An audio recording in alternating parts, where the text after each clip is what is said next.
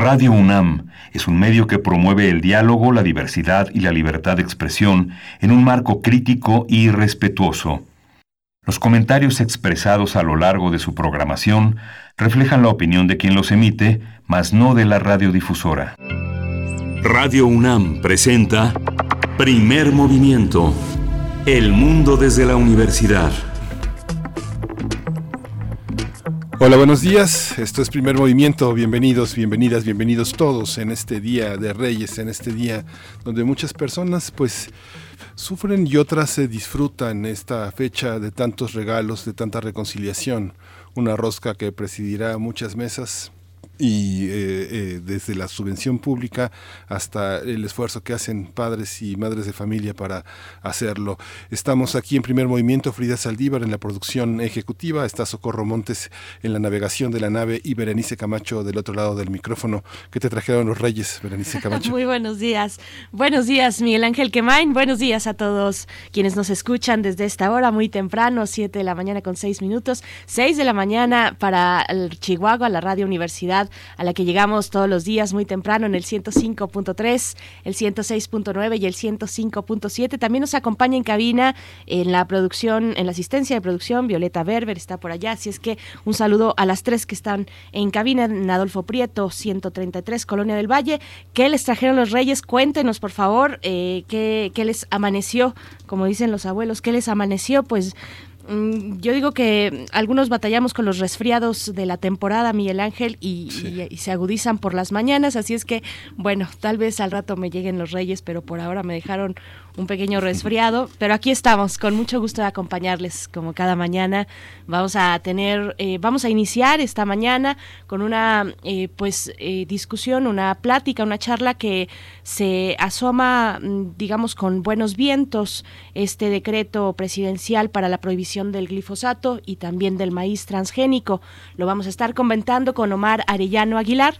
Él es especialista en el área de ecotoxicología y evaluación de riesgo ecológico. Así es que bueno, eso para el arranque, Miguel Ángel. Sí, vamos a tener también en nuestra información nacional el IZLN a 27 años de su irrupción en la vida nacional. Ustedes recordarán, quienes no nacieron en los años 90, como un eh, primero de enero de 1994 eh, amanecía un personaje político muy importante con dos relojes distintos en cada muñeca, un reloj que no les había hecho justicia atrasado muy atrás en el pasado y otro que anunciaba un presente de lucha y participación. Hace 37 años que se creó. Vamos a conversarlo con Fortino Domínguez Rueda.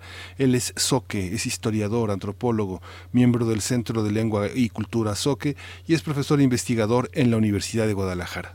Así es. Bueno, también en la segunda hora para nuestra nota internacional, el Brexit definitivo. Lo vamos a conversar con Alma Rosa Amador Iglesias, eh, esta profesora eh, muy, muy querida para nosotros, colaboradora habitual de Primer Movimiento, que nos ha llevado desde hace ya varios años, vaya, desde que inició aquel plebiscito para el Brexit y, e iniciaron las charlas para su planteamiento hasta el día de hoy, que ya se acerca el momento definitivo. Eh, bueno, pues estaremos conversando con ella. Ella es licenciada en Relaciones Internacionales, es maestra en Estudios Internacionales por la UNAM, profesora del Centro de Relaciones Internacionales de la Facultad de Ciencias Políticas y Sociales, también de esta universidad, y ahí mismo eh, es responsable de la edición de la revista Relaciones Internacionales, ahí mismo en la Facultad de Políticas. Así es que bueno, esto para nuestra segunda hora el día de hoy, miércoles 6 de enero.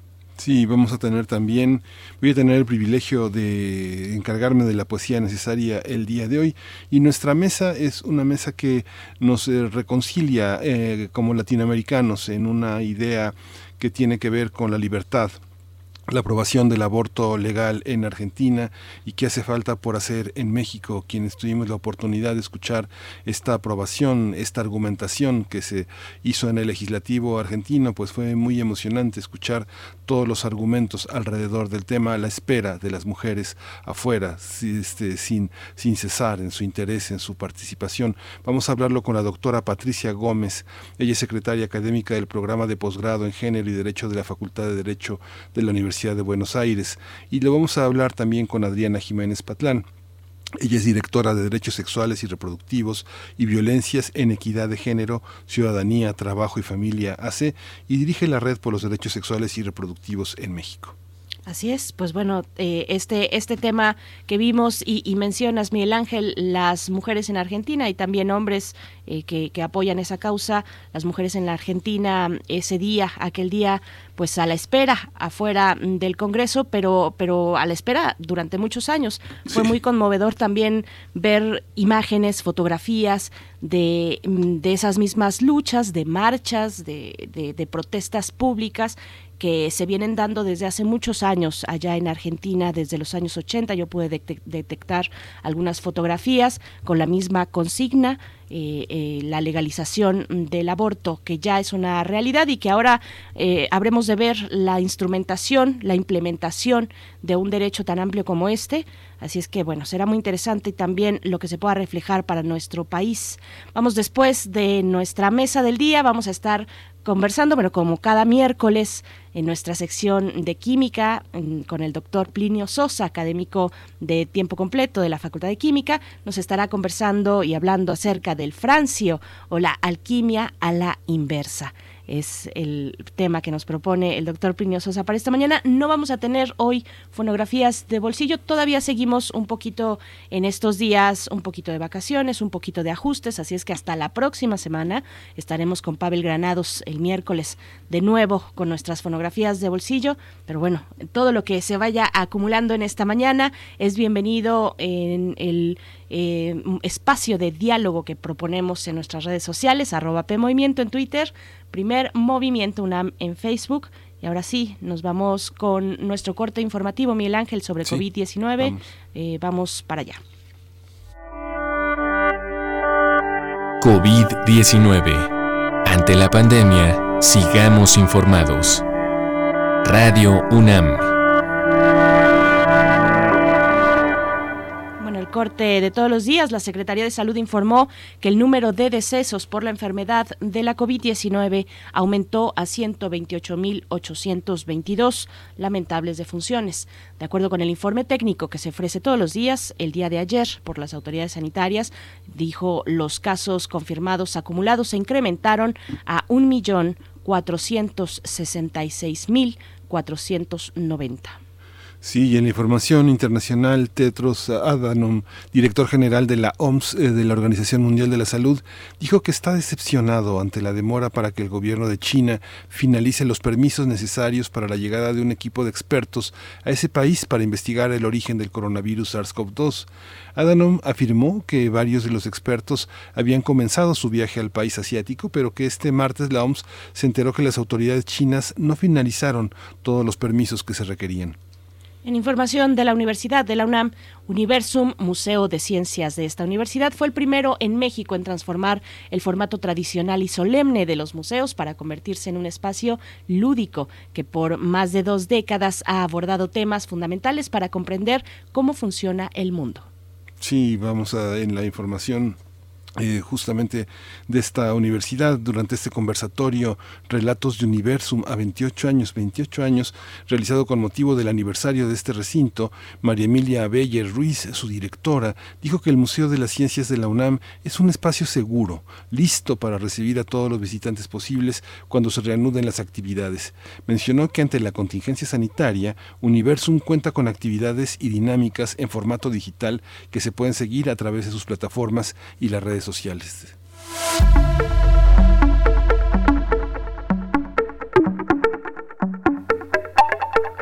Nuestras recomendaciones culturales para esta mañana de miércoles, la Coordinación de Difusión Cultural de la UNAM invita a escuchar la serie de podcast Cultura UNAM con personalidades destacadas de la cultura, la literatura, los derechos, la música, el teatro, las artes, el arte contemporáneo, etcétera. Son los temas que se podrán escuchar, que se abordarán en esta serie de podcast que ya están disponibles en su página electrónica. Sí, justamente Benito Taibo, Rosa Beltrán, Jacobo Dayán, Iván López Reynoso, Mariana Gándara, Virginia Roy y Sol Enaro son algunas de las personalidades de los escritores, de los ensayistas que conducen todos estos contenidos. Se recuerde, es cultura.unam.mx junto con la diagonal eh, podcast. Ahí podrá encontrar todas estas participaciones tan ilustradoras. Las puede escuchar en cualquier momento, en cualquier eh, lugar.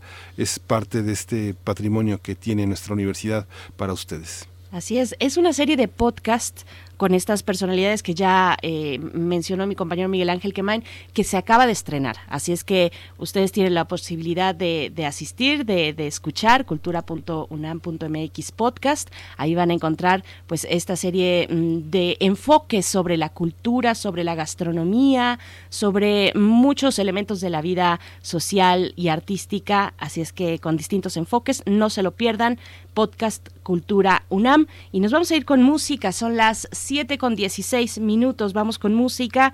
Mm, ya, ya recomendamos y ya, ya les eh, comentamos, nuestras redes sociales ahí están para recibir sus comentarios esta mañana. Nation Beat, esta es eh, la banda que vamos a escuchar, la canción es Paper Heart.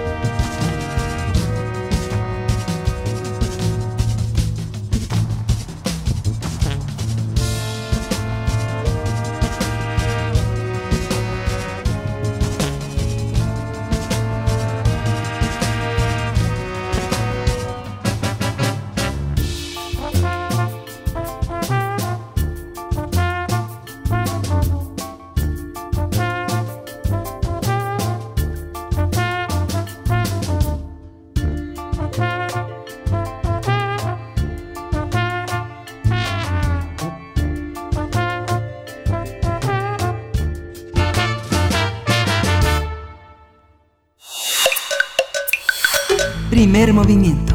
Hacemos comunidad. Miércoles de Héroes y Villanos. El pasado 31 de diciembre fue publicado en el Diario Oficial de la Federación el decreto presidencial para la sustitución gradual del glifosfato y la eliminación eh, de uso del maíz transgénico. El decreto incluye a las, eh, instruye a las dependencias y entidades de la Administración Pública Federal para que se abstengan de adquirir, utilizar, distribuir, promover e importar glifosato o agroquímicos que lo contengan como ingrediente activo en el marco de programas públicos o de cualquier otra actividad del gobierno. La meta del decreto es que para el 31 de enero del 2024 se suspenda el uso de este agroquímico. Este documento señala que en los últimos años diversas investigaciones científicas han alertado sobre los efectos nocivos para la, la Agencia Internacional de Investigación por Cáncer, lo ha identificado como una sustancia probablemente cancerígena. El decreto también instruye a las secretarías de Medio Ambiente y Recursos Naturales, Salud y de Agricultura para que el primer semestre de 2023 se promuevan reformas constitucionales y evitar el uso de maíz transgénico y del glifosato. Estas medidas forman parte de las acciones en desarrollo sostenible del Plan Nacional de Desarrollo, que tiene como objetivo lograr la autosuficiencia y la soberanía alimentaria a través del uso de prácticas e insumos agroecológicos que sean amigables y seguros para la salud, la diversidad biocultural, el ambiente y que sean compatibles con las tradiciones agrícolas en México pues vamos a conversar sobre las implicaciones de la prohibición gradual del glifosato y el maíz transgénico en nuestro país tras la publicación del decreto presidencial en el Diario Oficial de la Federación. Y nos acompaña esta mañana Omar Arellano Aguilar. Él es coordinador de la licenciatura en Ciencias de la Tierra de la Facultad de Ciencias de esta universidad, de la UNAM, especialista en el área de ecotoxicología y evaluación de riesgo ecológico. Qué gusto poder conversar de esta noticia. Además, Omar Arellano, bienvenido. Eh, muy muy buenos días, bienvenido a Miento. Eh, buenos días, eh, Berenice. Buenos días, Miguel Ángel. Feliz año. Este, igual a mí también me da mucho gusto estar con ustedes nuevamente. Muchas gracias, eh, Omar Arellano. Gracias por estar aquí. Pues la primera pregunta es un, un poco distinguir eh, dos, dos elementos que no son iguales, el tema del glifosfato y el tema del maíz transgénico. ¿Por qué aglutinarlos en una sola, en una sola iniciativa? ¿Cómo lo, cómo lo observas? Y si esto es la punta de un iceberg para entender muchas otras cuestiones en temas de ecotoxicología y evaluaciones de riesgo. Sí, bueno, no es no es exactamente este, cosas eh, separadas. De hecho, el glifosato es un, eh, un herbicida que se usa eh, prácticamente, este, o bueno, que los organismos genéticamente modificados, no, los este, utilizan de manera exclusiva, es decir, son parte del paquete biotecnológico. Y de hecho el este la eh, propagación de uso de, de, estas eh, de estas biotecnologías hizo que el glifosato fuera eh, uno de los herbicidas que, de mayor éxito a nivel internacional por su uso y, un incremento en el consumo. Entonces, eso fue, de hecho, en parte lo que llamó la atención en su momento a, a la Organización Mundial de la Salud a empezar a revisar la toxicidad de este compuesto y eh, en consecuencia, pues eh, hacer investigaciones también de la comunidad académica sobre la toxicidad de, este. Y finalmente, hacia 2015 es que se reevalúa por parte de la IARC, que es una agencia internacional para la, eh, el estudio del cáncer, que reevalúa el, el, glifosato y lo cataloga como probable cancerígeno por las evidencias que se tenían hasta ese momento. Entonces, eh, creo que el decreto eh, responde primeramente a una necesidad o más bien a una una preocupación de la de, la sociedad mexicana eh, que se plasmó en la recomendación de la Comisión de Derechos Humanos de, de 2018 sobre el uso de plaguicidas altamente peligrosos y eh, la falta de información y de control de estos, en donde por sus características entraba el glifosato. Y pues bueno, al ser un, una parte importante del, uso de, de, de, organismos genéticamente modificados, de transgénicos, y además estar este, vinculado fuertemente con el con el maíz genético, el maíz transgénico, pues este se tenía que, establecer este esos mecanismos de transición. ¿no? Yo, yo lo veo, realmente yo lo veo bien, yo creo que se cubren dos aspectos importantes que se ha, eh, ha hecho que la sociedad se preocupe por este el consumo de estos estos productos y, los riesgos que podrían estar este acarreando a la sociedad. Omar Arellano, bueno, hay que decir también, eh, no, no como paréntesis, sino decirlo abiertamente, que esta también es sin duda una victoria que tienen desde hace muchos años académicos también, especialistas, académicas y académicos de esta universidad y de otras, en fin, es una lucha de un buen sector de la sociedad, de las comunidades, por supuesto. Y, y yo te pregunto, ¿cuál es el alcance de este documento? Si lo pensamos en términos de el impacto que irá teniendo gradualmente, como, como se ha dicho, porque no se puede cambiar de la noche a la mañana, pero este impacto que irá teniendo la producción agroalimentaria, ¿cómo pensar el, momento de transición en los siguientes años? Sí, bueno, es, es muy interesante porque este, efectivamente desde hace prácticamente una década se viene este, eh, frenando, bueno, a través de una de un amparo que se, se promovió eh, hace eh, prácticamente casi 10 años para poder este impedir eh, las, los permisos de siembra de maíz transgénico en México por los riesgos que se tienen dado que México es el centro de origen de, del maíz este pues se detuvo este este avance no y por el otro lado uno de los eh, de las partes fundamentales por el cual se, se aprobó este, este, amparo por parte de los tribunales fue precisamente por los riesgos de eh, el uso y el incremento de uso del glifosato. Ahora, lo que nos permite este, este decreto, ya se venía eh, visualizando todo el año pasado que, que hubo varios reveses de, este de, del borrador del decreto por parte de la Secretaría de Agricultura y otras eh, y bueno, y, por presión de, las asociaciones agroindustriales, pues finalmente eh, este decreto tiene, eh, a través de los comentarios que se hicieron por consulta pública, ahora sí este, tiene como los, los fundamentos que se estaban buscando. Y es, es eh, entrar en este proceso de transición, que ¿qué significa?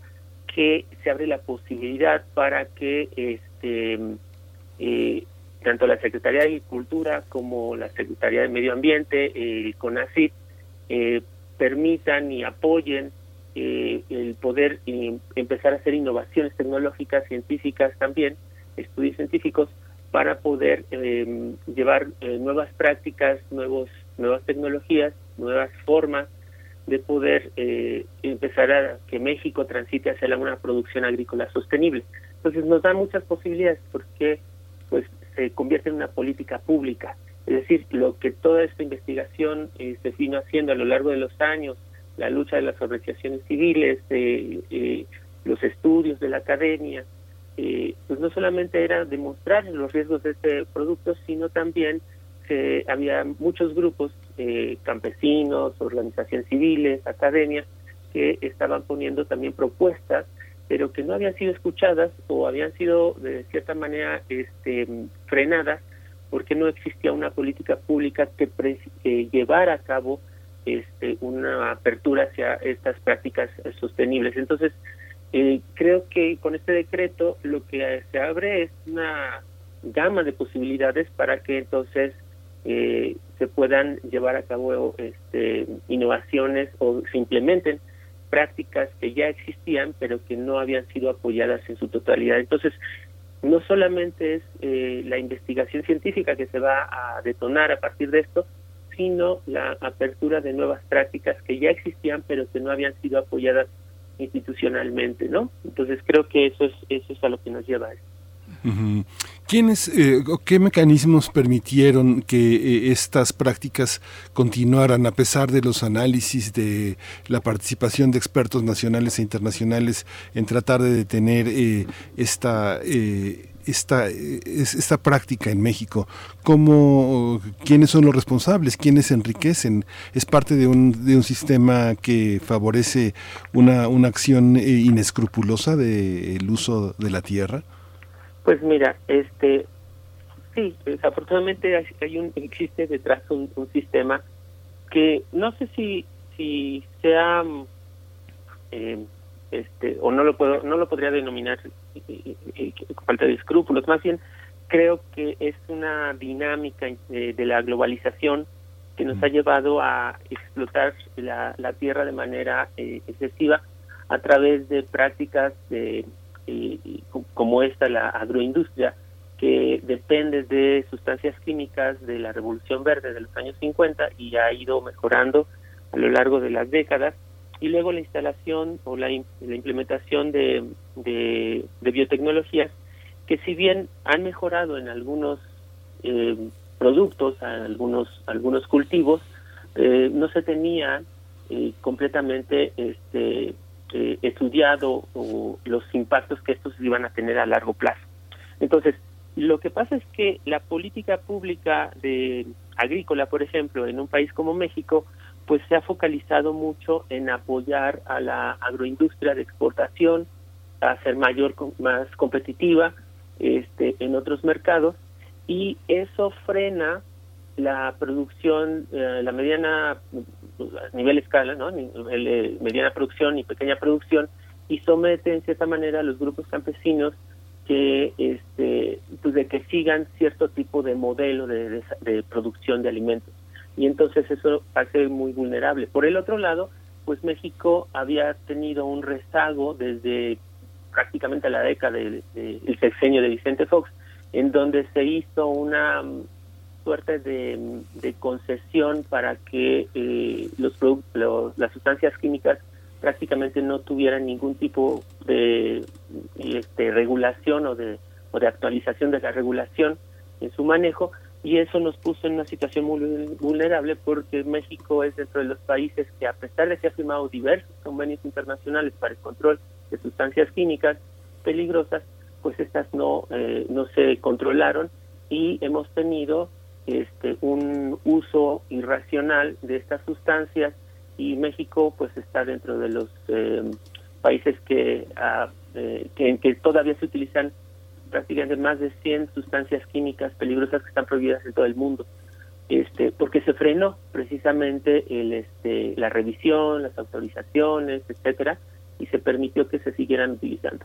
Entonces eh, y bueno desde el gobierno pues se promovió en su momento pues el sexenio pasado el, el este por ejemplo, la soya transgénica, ¿no? Con, este, el algodón transgénico, eh, sin ningún, prácticamente sin ninguna restricciones, y este impactó económicamente, por ejemplo, a los apicultores de la península de Yucatán, eh, afectó ha afectado a jornaleros que están expuestos a sustancias eh, altamente peligrosas y por eso es que este pues la organización civil interpuso esta mm, solicitud en la Comisión de Derechos Humanos eh, pues eh, esta, este recurso de que se estaban violando los derechos a, una alimentación sana, ambiente sano, agua salubre, porque las sustancias químicas altamente peligrosas ya estaban afectando a la población eh, en general y, a la medio ambiente.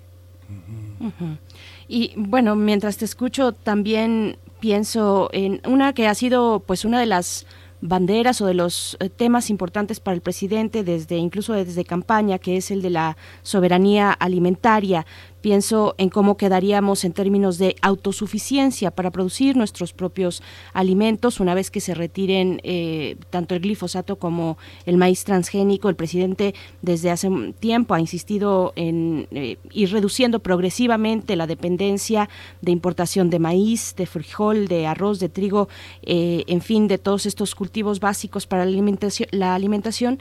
Y, y bueno, te pregunto cómo empezar a pensar la autosuficiencia, la soberanía alimentaria en términos agroecológicos, que es finalmente lo que se propone este decreto, apuntar hacia allá, hacia una agroecología, una ecología, una eh, producción agrícola sustentable. Eh, ¿cómo, ¿Cómo lo pensamos? Bueno, sí, eh, pues esto es, eh, yo lo miren, yo lo veo en, en, términos de que este este este decreto hace o, va dirigido en principio como primera eh, en primer paso, el que el, gobierno federal no sea un promotor del uso de estas sustancias ni tampoco de eh, biotecnologías que podrían poner en riesgo este pues la biodiversidad eh, genética de, por ejemplo del maíz en México. Entonces eh, que era lo que antes ocurría que el mismo gobierno era quien estaba entregando sus paquetes el mismo gobierno era el que favorecía esto entonces bueno el hecho de que el gobierno federal no lo haga pues bueno, no no impide que, por ejemplo, los industriales, pues bueno, eh, sigan eh, en este proceso de transición, este, irse adecuando a, esta nueva política. Por el otro lado, este, ha habido una mm, suerte de apoyos eh, que ahora van más directamente al, al, pequeño productor, al mediano productor, que pues va a permitir una este esto, el, el poder tener eh, cultivos adecuados a lo que las regiones eh, necesitan o están interesadas, ¿no? Es decir, eh, teníamos conocimiento de que muchas veces había esta mm, estos proyectos, estos programas, por ejemplo, Procampo y todo eso, de que se daban estímulos, pero siempre solo y sí utilizabas estas semillas híbridas, este tipo de, paquetes eh, agrícolas, y entonces este, a veces los productores, pues por por querer tener este apoyo económico, pues los adoptaban, pero no necesariamente este, ellos sacaban eh, beneficios de esto. Muchas veces sembraban y, prácticamente abandonaban en la siembra simplemente porque tenían que cumplir un requisito. Esto ya no va a ocurrir. Ahora este, esto más, está más eh, canalizado. Eso, eso ha sido un cambio muy fundamental en las políticas de producción en México por parte del gobierno federal y por el otro lado, la soberanía significa eso, ¿no? Que, nuestro país eh, no dependa de totalmente del vaivén de los mercados ni de las este, ni de las tendencias mundiales, sino que este, defina su política agraria, su política de producción de alimentos en función de las necesidades, de las características de nuestro país y claro, este pues ahí aquí tenemos una, una gama de diferentes niveles de producción, tanto para la producción de, consumo interno como la producción de, exportación. Y, y, creo que no se pone en riesgo esto, al contrario, creo que se está ah, llevando o se está tratando de llevar a cabo una política que, em, eh, que vaya desde abajo con una, em, una visión de, de autosuficiencia interna y de ir eh, eh, pues más bien no depender demasiado de las importaciones que siempre pueden poner en riesgo este al país no y más bien a los a, la sociedad que, que tiene eh, menos acceso a los alimentos o, que tiene menos recursos para poder este accesar a alimentos eh, más sanos ¿no?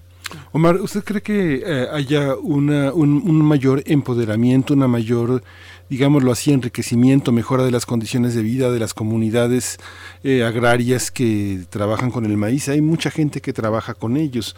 El Centro Internacional para el Mejoramiento del Maíz y el Trigo tiene, que está en Texcoco, tiene muchos investigadores, mucha gente arraigada en la tierra, en la tradición agraria mexicana, incluso en la parte alimenticia en general, forman parte de, este, de esta parte. ¿Usted le ve futuro, futuro económico, una, una parte que económicamente beneficia al país? Sí, sí, definitivamente sí, porque como les comentaba en las décadas anteriores, anteriores eh, todos estos grupos académicos este, que ya venían trabajando con grupos campesinos en la producción de sistemas agroecológicos, pues no tenían ni siquiera apoyos ni tanto por la Secretaría de Agricultura, ¿no? ni tampoco por la por los, los este por los recursos, el financiamiento de de, de, CONACYT, o por lo menos no eran sustanciales. Este, entonces no había, no podían tener este impacto, no podían promover de manera más eh, este ambiciosa estos estas nuevas estas prácticas innovadoras que pues nos llevaban a sistemas eh, pues más eh, tradicionales entonces, esto nos permite una apertura, ¿no? Y un apoyo hacia estas prácticas y compensa de cierta manera lo que por muchos años eh, la agroindustria ha estado este, haciendo. No se va a terminar la agroindustria, la agroindustria también es importante, solamente que estos grupos se benefician porque entonces eh, van a poder tener mayores estímulos para que eh, los avances o las innovaciones o las prácticas tradicionales se puedan este, mantener en aquellas comunidades que ya lo tienen y que no tenían apoyos porque porque no se consideraba como parte de la política pública. Entonces, sí, yo creo que se va a beneficiar mucho. Y por el otro lado, eh, no hay que perder de vista que para 2022 la Unión Europea va a hacer una revisión sobre este producto, sobre el, sobre el glifosato, y este y bueno, los mercados ya están pidiendo, y prácticamente la mayoría de europeos, este productos libres de este de estos de este plaguicida, de este herbicida y de otros. Este, también viene toda una suerte de, instrumentos que se, seguramente se van a empezar a implementar, instrumentos de certificaciones, acreditaciones, para poder este, entrar a estos mercados eh, que empiezan a, demandar productos libres de sustancias peligrosas. Entonces yo creo que eh, pues nos genera una dinámica interesante para los próximos años y, y ojalá que las organizaciones agroindustriales vean eh, en esta nueva política pues eh, un área de oportunidad y no solamente este de obstáculo. Por supuesto. Estamos conversando con Omar Arellano Aguilar. Él es coordinador de la licenciatura en Ciencias de la Tierra de la Facultad de Ciencias de la UNAM y es especialista también en el área de ecotoxicología y evaluación de riesgo ecológico. Y has mencionado una palabra clave que me llama mucho la atención y que en estos momentos se presenta como eh, importante eh, en estos momentos cuando hay una, una atención, una propuesta por parte del gobierno para entender el desarrollo científico y también una atención con distintos grupos mm, precisamente de científicos y científicas en el país. Hay una tensión ahí. Eh, nosotros en esta semana incluso estuvimos conversando sobre el panorama de la ciencia y el desarrollo tecnológico en México y esa palabra, Omar Arellano, que, que has mencionado es el de la biotecnología o las biotecnologías. ¿Cómo está el panorama en ese sentido para nuestro país? Eh, ¿Cómo empezar a acompañar con qué se cuenta y qué se puede proyectar en términos de biotecnología para ir acompañando pues este desarrollo más eh, ecológico o agroecológico que vaya acompañando precisamente el decreto eh, presidencial, la prohibición del glifosato y, también del maíz transgénico? Bueno, este, miren, es, es muy interesante porque el discurso eh, que se había manejado por parte de un sector había sido que, este, y desde, desde la campaña de, de este gobierno, eh, era de que pues estaba este, negando a la biotecnología en México y que nos íbamos a quedar rezagados y que bla, bla, ¿no? Pero esta, estos discursos estaban eh, realmente este, pues sesgados en términos de que pues cuando ellos decían sobre que eh, no había un rechazo a la biotecnología, lo que pasa es que eh, ellos metían en la, en la como parte de la biotecnología solamente a los transgénicos y solamente un cierto tipo de modelo de producción transgénica que es dependiente de estas sustancias tóxicas. Entonces, este, no, no, la biotecnología es mucho más amplia y no se está, eh, no se está, este, eh, cerrando la puerta a la biotecnología. Y lo que pasa es que se quería una biotecnología de cierta manera, con ciertas, este, con cierto modelo que ha seguido, este, que han seguido otros países, principalmente Estados Unidos, que afecta, eh, pues, a países como los nuestros, que son megadiversos, que son centros de origen de, por ejemplo, del maíz, que, tiene eh, endemismos muy importantes como el, es el algodón, y, o que afectan, por ejemplo, eh, al, al implementarlas regiones como eh, eh, las zonas de, apicultores eh, nativos en la península de Yucatán, en Chiapas, en Puebla, en Veracruz. Entonces, ese es el tipo de biotecnología que ellos defendían, pero no es este el tipo de biotecnología únicamente que existe. Hay muchos tipos de biotecnología y precisamente el CINIT pues ha llevado, y el INIFAP y, y el Colegio de Postgraduados han realizado investigaciones en biotecnologías que no siguen un modelo este eh, vamos a decir así eh, transgénico únicamente sino otros tipos de, biotecnología. Entonces yo creo que no hay ninguna ninguna política en contra de la biotecnología mexicana. Incluso eh, creo que esto nos permite abrir posibilidades de que biotecnologías que se habían frenado se abran a partir de que este pues se busquen nuevas alternativas. Entonces este aquí es muy importante no no no no dejarse llevar por por unos argumentos que solamente están apoyados por un por un grupo de personas que sea o un grupo de, asociaciones que se han beneficiado de un tipo de biotecnología. Y por el otro lado tenemos, acuérdense que el este eh, Cibiogem, que es, eh, es una dependencia del gobierno que eh, vigila los eh, la seguridad la seguridad biológica en, el país y que nos este establece criterios para la implementación de biotecnologías, ¿no? Para no poner en riesgo a partir del principio precautorio. Entonces, mm, yo realmente, eh, ya siendo más, em, eh, es decir, más em, analítico sobre el panorama, creo que eh, no hay en ningún momento un, un freno a la biotecnología mexicana, al contrario, creo que se va a estimular eh, porque se abre la, la, posibilidad de tener otras alternativas, no solamente la transgénica dependiente de sustancias tóxicas. Sí, esta también hay una cuestión que muchos investigadores, no solo de México, sino también del mundo, han trabajado en el diseño de semillas para resistir la sequía, para trabajar de otra manera y no solamente dentro de este marco que considera que toda manipulación crea Frankensteins globalizados. Eh, ¿cómo, ¿Cómo estamos en esa parte de la investigación? Eh, Omar Arellano, cómo hemos avanzado en conjunto con otros investigadores eh, del, del, mundo que también consideran el trabajo sobre el maíz como parte de lo que es eh, una manera de salvar sus propias economías locales, pequeñas, en otras geografías eh, muy semejantes a la nuestra. Mira, este, bueno, yo no, no soy tan cercano con, con, esta parte del área de investigación, pero sí por el por el área en el que yo trabajo este eh, conozco a colegas eh, y que están trabajando con las comunidades y que eh, han llevado a cabo investigaciones bien importantes sobre variedades de maíz en México que sin modificarlos genéticamente, o sea, más bien a, través de la domesticación y la identificación de la domesticación tradicional que ha ocurrido en diferentes regiones, pues han este tienen eh, semillas que se adaptan o que están adaptadas a sequías o a lluvias o a diferentes tipos de suelo, ¿no?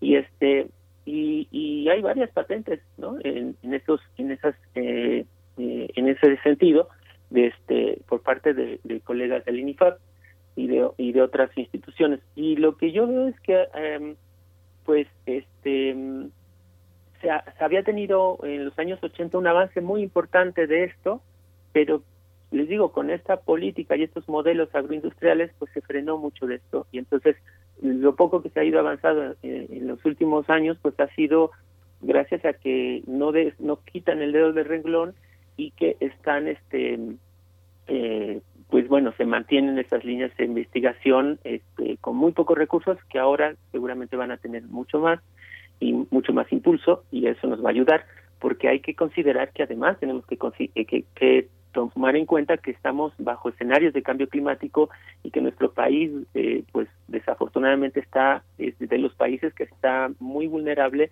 a, a estos a, estos efectos eh, eh, climáticos que nos ponen en zonas o, nos va a generar zonas de, sequías prolongadas o de, o de lluvias muy fuertes en algunos sitios.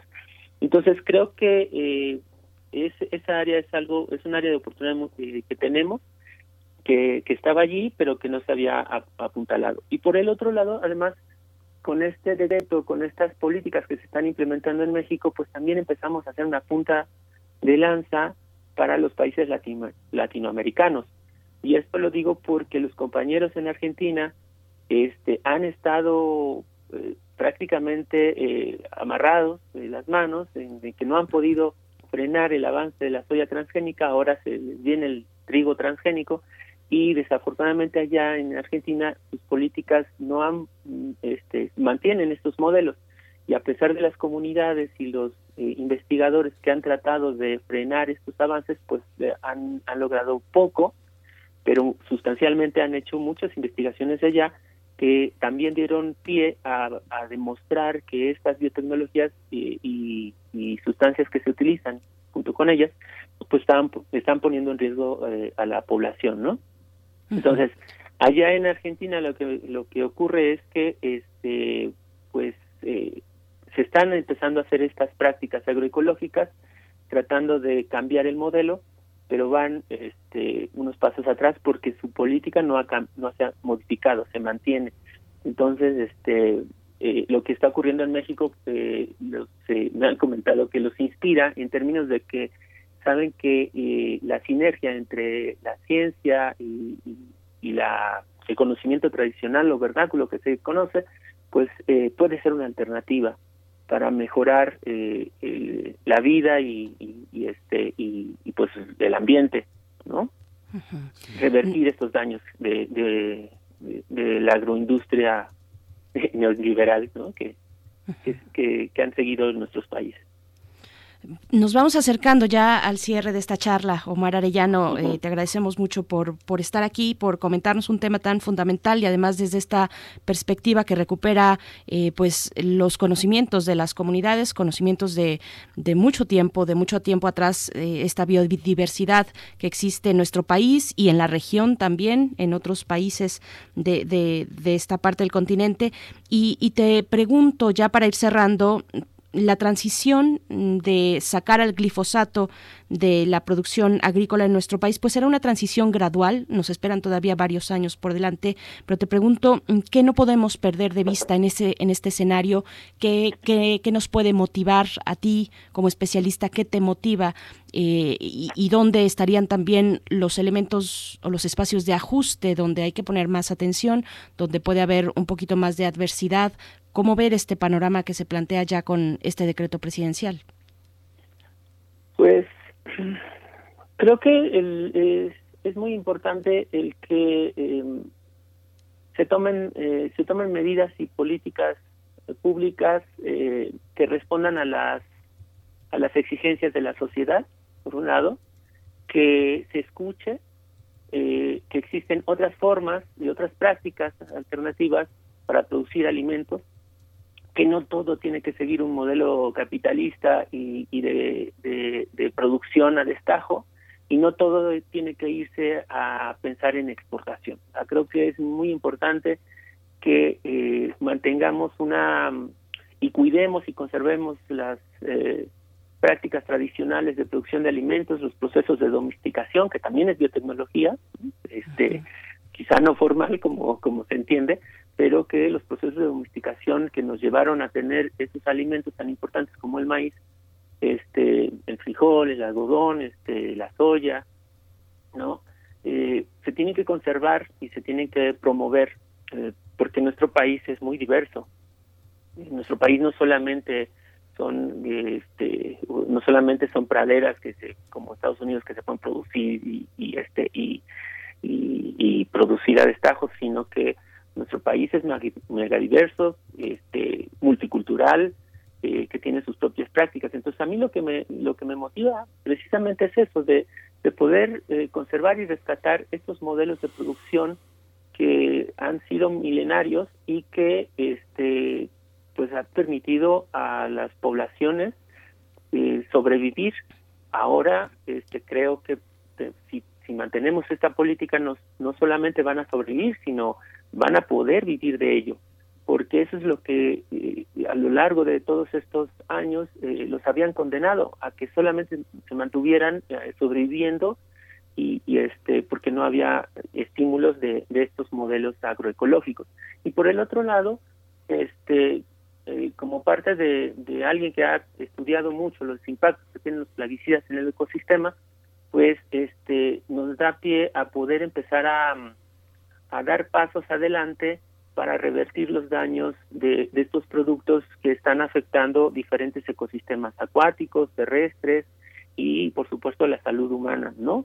Y quiero recordarles al, público un poco para, para argumentar por qué digo esto, y es que eh, a lo largo de estos años hay mucha evidencia de que las poblaciones indígenas y campesinas son las más afectadas en su salud por el uso de estas sustancias químicas eh, si bien nos preocupa como consumidores no, no tener contacto con ellas, eh, desafortunadamente son los jornaleros y los campesinos y los indígenas los que han sufrido los estragos de estas sustancias, del uso de estas sustancias de manera este pues irracional, y sin, y, con, y sin preocupación por, por el estado de salud de estas. ¿no? Hay niños que nacen con cargas de agroquímicos en su sangre eh, que, que, que parece como si fueran de adulto.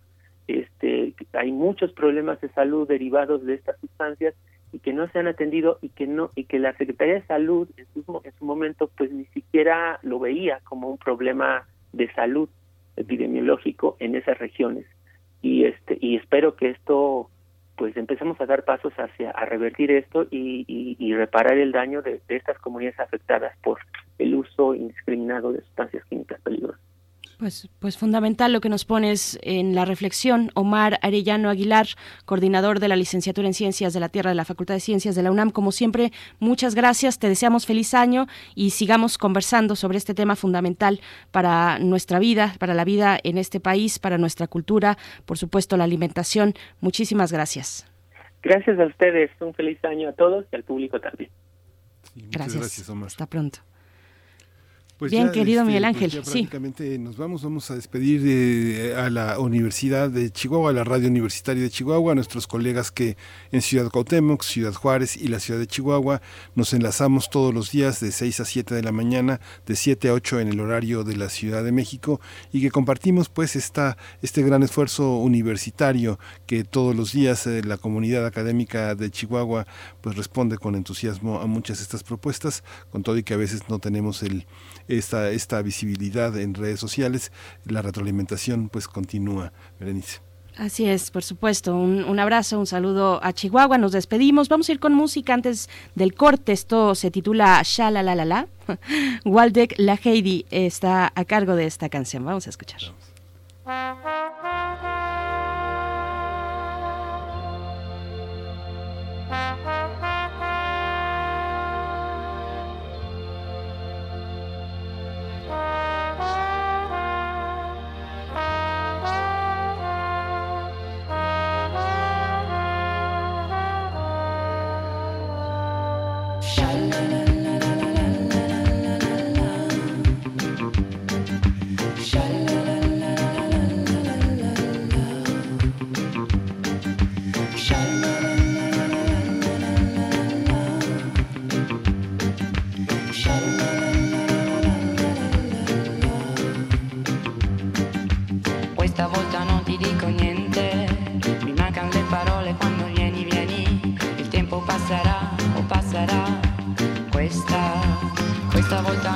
go now.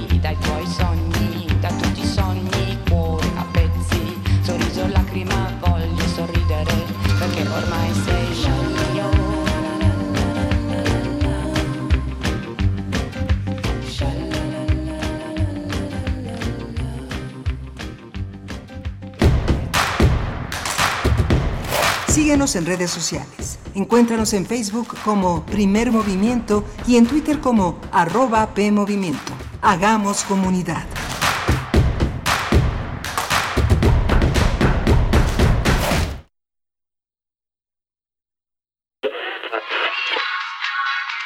Dijeron que el video mataría a la estrella de radio. Pero no fue así.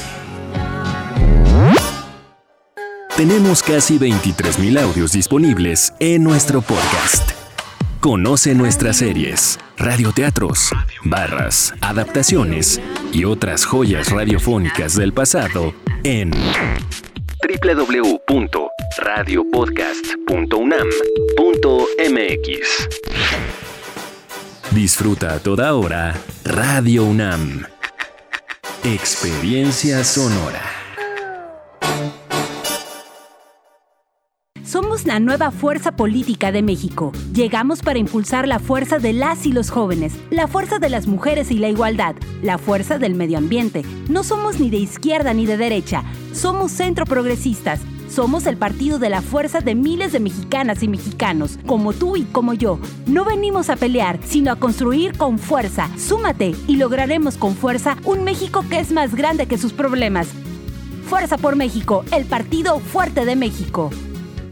El gobierno de la Cuarta Transformación garantizará que todas y todos recibamos la vacuna contra el COVID-19. Y en Morena pondremos la mitad de nuestro presupuesto para la compra de vacunas y que éstas lleguen a cada rincón del país, parejo, sin distinción social, sin influyentismo y sin corrupción, porque la salud es un derecho, no un privilegio.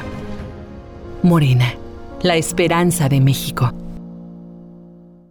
cambio es innovar y apostar a las energías renovables. No abrir nuevas refinerías. El cambio es creer en la libertad de los ciudadanos y su capacidad emprendedora. No son políticas populistas de dádivas permanentes. El cambio es saber a dónde vamos y no estar improvisando ni teniendo ocurrencias. El cambio es futuro, no ir al pasado. Un futuro hecho por gente de Acción por México. Únete al PAN. PAN, Acción por México. Propaganda dirigida a militantes del PAN para la precampaña a diputados federales. Hechos a mano, secretos, de edición limitada, irrepetibles, distintos, diversos, nuevos. Afuera de las grandes librerías aún existen los libros. Existen los otros libros. Radio UNAM te invita a continuar con su tradición del Tianguis de la Diversidad Textual en un formato a distancia. Los otros libros. Entrevistas y presentaciones de libros y editoriales alternativas a través de Facebook Live. Sábados a las 19 horas en la página de Facebook de la sala Julián Carrillo. Si solo leemos lo que todos leen, solo sabremos lo que todos saben. Radio UNAM Experiencia Sonora.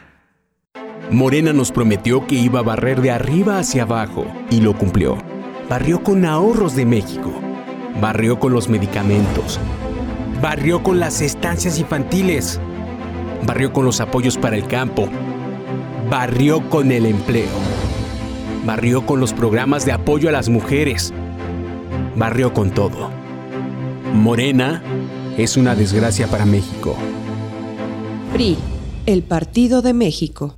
En Morena estamos unidos para sumar ideas, esfuerzos y esperanzas. La lucha nos reúne y nuestra diversidad nos fortalece. Juntas convertiremos los retos en victorias. Juntos vamos a consolidar la cuarta transformación. Este movimiento avanza con honestidad y austeridad, en el barrio y en el campo con millones de manos, mentes y corazones. Este partido le pertenece al pueblo. Cuando gana Morena, gana el pueblo de México. Morena. La alianza del PRD PRI-PAN va por México y le preocupa mucho al presidente. Lo que quieren es quitarnos el presupuesto. Presidente, Fuiste tú quien arrebató el presupuesto a los pobres, a los enfermos, a los niños con cáncer, a los científicos. Que no tengamos una representación mayoritaria en la Cámara de Diputados. Por supuesto que vamos a equilibrar la Cámara para tener diputados y diputadas que trabajen por los mexicanos y no estén a las órdenes del presidente para aprobarle todo. Esta alianza va por México. La momia de una canción marina los huesos de un programa que se pensaba inexistente, fotografías de ruidos fantasmales que, les aseguramos, son reales. Este es el hogar de los objetos sonoros más extraños que algún oído de ayer, hoy o mañana podrá escuchar en su vida. Gabinete de Curiosidades. Un espacio de curiosidad y sombras del tiempo a través de archivos radiofónicos, con Frida Rebontulet y sus almas hertzianas, todos los domingos a las 14.30 horas por Radio UNAM. Experiencia sonora.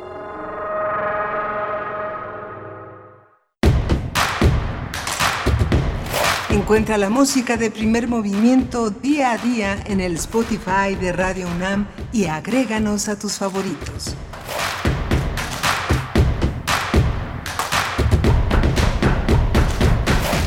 Buenos días, estamos ya de vuelta en primer movimiento. Bienvenidos, bienvenidas en esta emisión de miércoles 6 de enero. Ya por ahí seguramente llegaron los reyes a algunos hogares mexicanos, algunos estarán por llegar. Bueno, hoy nos decían por acá en redes sociales, hoy brindamos con chocolate caliente. Por ahí pusieron un GIF, una imagen de una taza espumeante de chocolate que me hizo salivar. Muchas gracias por sus comentarios. Feliz Día de Reyes, feliz día también de la enfermera nos dicen por acá, y bueno, por supuesto, todo nuestro reconocimiento a las y los enfermeros que junto con el resto del personal médico pues han dejado todo, vaya hasta, hasta la vida, en muchos casos lamentables, eh, han dejado para hacer frente a esta contingencia sanitaria, todo nuestro reconocimiento al personal de enfermería, a las enfermeras y enfermeros de esta universidad también. Eh, así es que, bueno, hoy es el día de la enfermera, del enfermero para el caso mexicano, el 12 de mayo lo es de manera internacional, el Día Internacional de la Enfermera, 12 de mayo, pero hoy para el caso mexicano. Así es que eh, brindamos con chocolate por ustedes y con todo nuestro agradecimiento por su labor incansable en todo lo que va del año y antes, por supuesto, también, pero particularmente en esta, en esta pandemia. Les damos la bienvenida. Eh, saludo a mi compañero Miguel Ángel Quemain del otro lado del micrófono. ¿Cómo estás, Miguel Ángel? Hola, Berenice Camacho, buenos días. Buenos días a todos nuestros radioescuchas. Buenos días a nuestros amigos y colegas de la Radio Nicolaita, allá en Morelia, Michoacán, donde nos escuchamos de 8 a 9 de la mañana en este esfuerzo mancomunado de hacer eh, llegar el esfuerzo de Radio UNAM a, a los radioescuchas, a las personas que sintonizan en la radio universitaria de eh, eh, la Universidad Nicolaita, allá en Morelia. Está Frida Saldívar en la producción ejecutiva. Violeta Berber en la asistencia a la producción y Socorro Montes en, el, en los controles de esta nave que va. Justamente como comentas, Berenice, este, estos testimonios, estos esfuerzos que el personal médico ha hecho durante la pandemia, vimos escenas muy conmovedoras en este fin de año, en la Navidad, colocando las, enfermeras, los asistentes, a las personas que estaban en estado grave pero conscientes y que podían comunicarse con su familia, sostener celulares, sostener las videollamadas que ahora la tecnología nos permite hacer.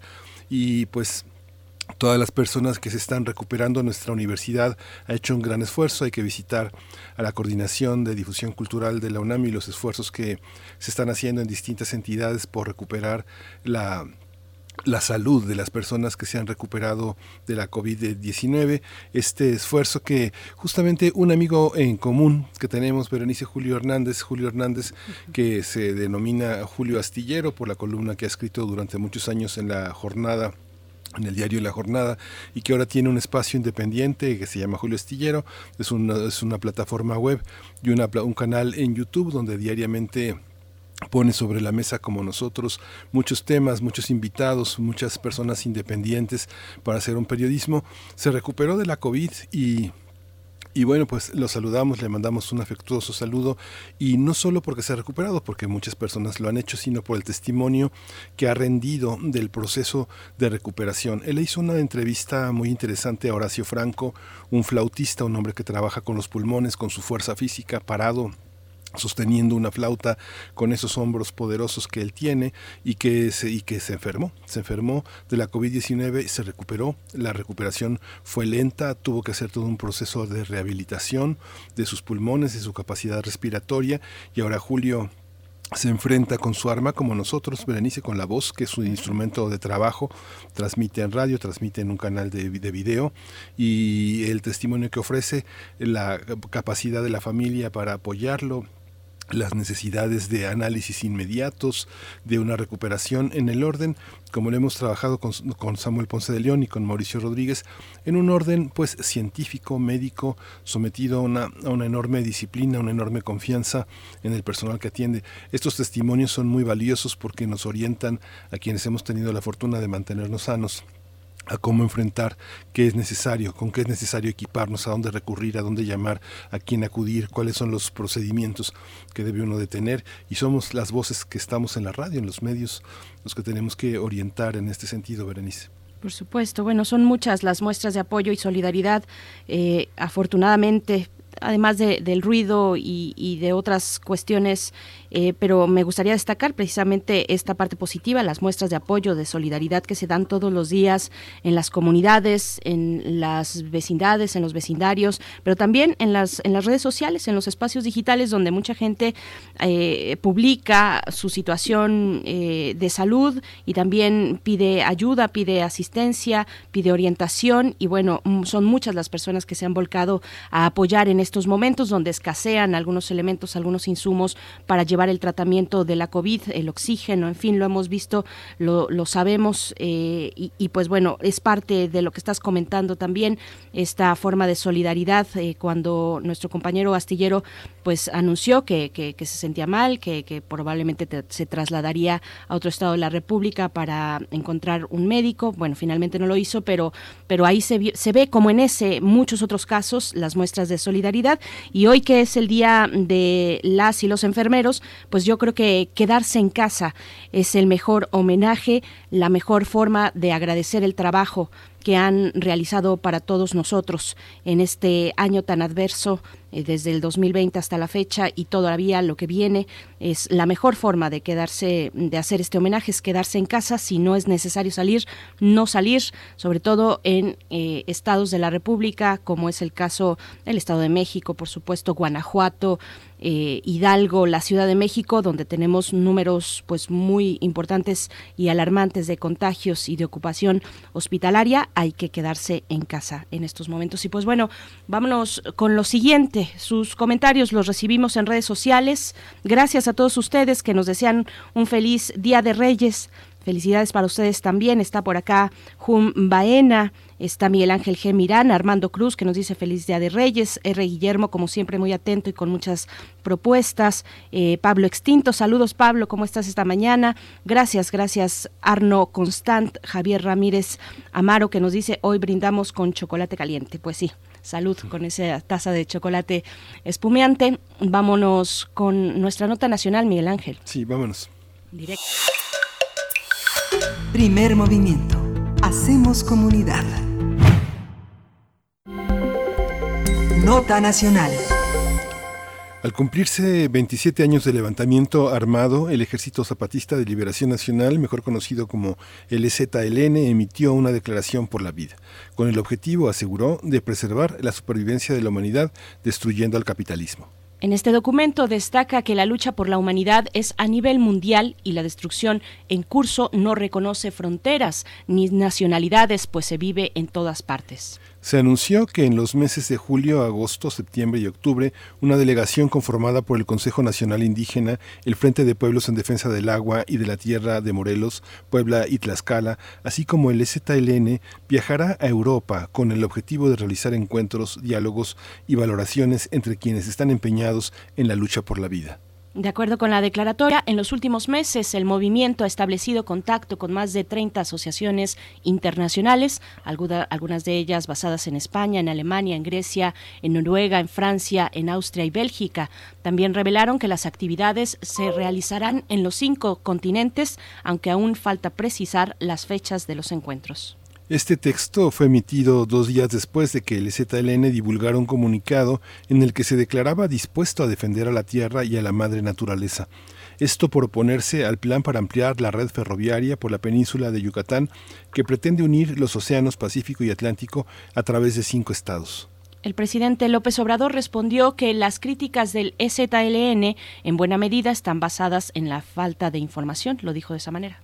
Sí, vamos a conversar justamente sobre el movimiento zapatista ante esta nueva coyuntura de México y la celebración de los 27 años de su irrupción en la vida pública. Hoy nos acompaña Fortino Domínguez Rueda, él es soque de Chapultenango, en Chiapas, historiador, antropólogo, miembro del Centro de Lengua y Cultura Soque, profesor e investigador en la Universidad de Guadalajara. Bienvenido, Fortino, muchas gracias por estar aquí en Primer Movimiento.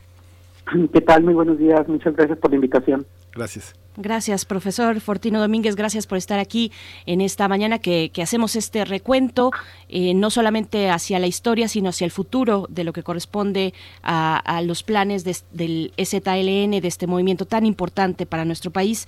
¿Cómo hacer un balance a 37 años de su creación, 27 años de levantamiento en Chiapas?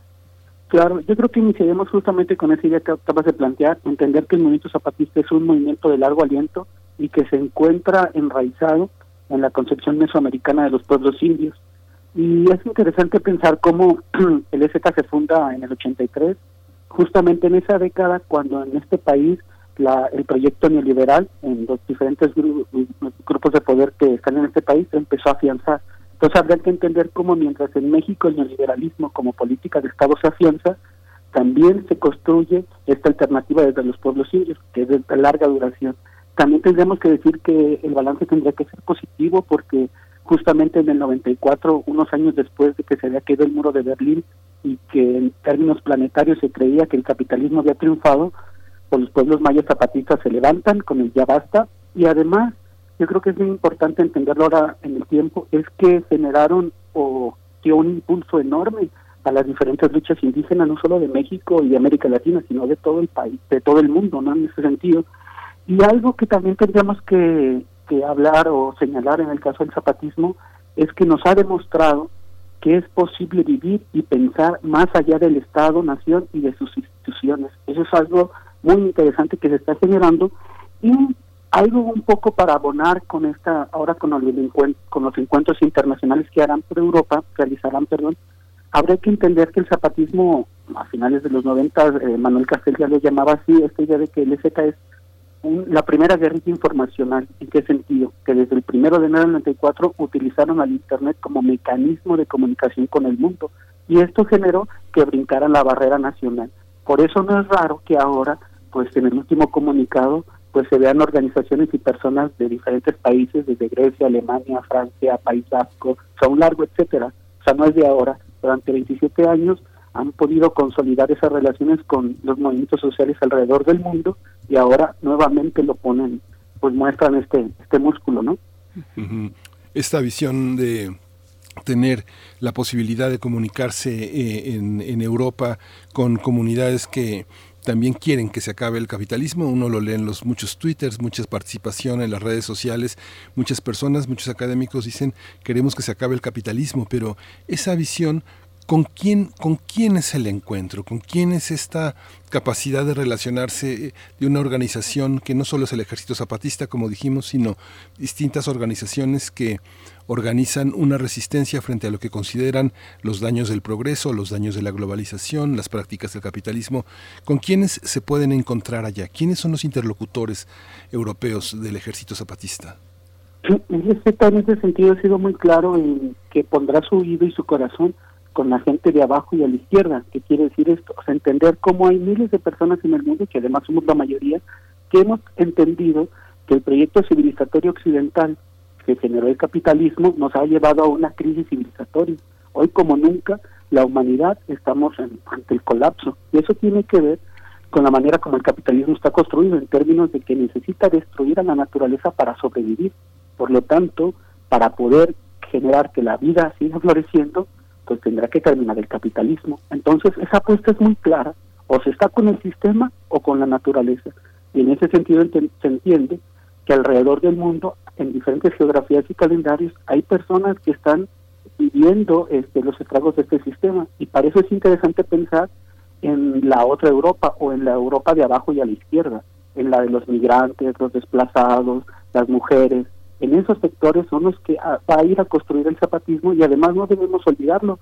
Este, el zapatismo ha tenido una relación con esos movimientos, pero en el caso específico de las mujeres, durante los últimos años han generado una serie de encuentros de mujeres de todo el mundo en territorio zapatista. Entonces habrá que entender cómo estos lazos se están fortaleciendo y que ahora dan el pie para que el zapatismo vaya a poner el oído, pero sobre todo también para mostrarle al mundo que existe una nueva forma de estar en la tierra, que es el asunto de vivir en la autonomía, una nueva forma pues de organizar, de forma social que los pueblos mayas zapatistas han levantado ya desde hace bastante tiempo, ¿no?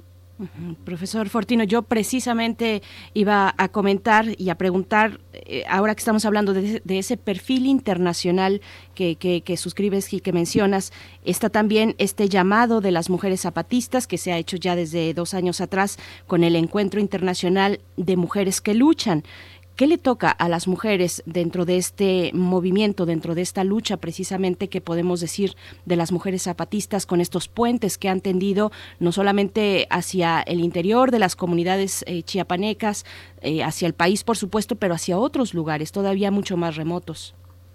Sí, el papel de las mujeres ha sido muy destacado en el EZ, incluso ellos lo han reconocido que la verdadera revolución no se hizo en el 94, sino en el 92, y eso tiene que ver cuando las mujeres zapatistas muestran y ponen la ley revolucionaria de las mujeres zapatistas, donde se demanda tener acceso a, cargos eh, y sobre todo también, y eso desde entonces, desde 1992, no se consume alcohol en territorio zapatista. Y eso ha generado un cambio fundamental, sobre todo también eh, que debemos reconocer la construcción generacional del SKLN. ¿En qué sentido? En que imagínense todos los niños, jóvenes, mujeres que nacieron posterior al 94, pues esos, esos, esas generaciones son más fuertes en términos de que crecieron en la autonomía y sin depender del Estado. Y obviamente las mujeres ahí es fundamental, no solo con la ley revolucionaria, sino con los encuentros internacionales que se han hecho y sobre todo también con una metáfora muy clara que los pueblos mayas lo han dicho constantemente.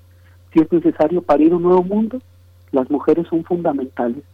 No solo porque es el, el eh, uno de los sectores más golpeados, y si no veamos las cifras de feminicidio en este país, sino también que hemos visto cómo las mujeres siempre han estado al frente de los cambios importantes. Entonces yo creo que el SKLN lo que hace solamente es mirar para adentro y reconocer esa fortaleza que las mujeres tienen y ahora pues han puesto el oído pues para romper el cerco e ir a, visitar el mundo empezando por Europa, ¿no?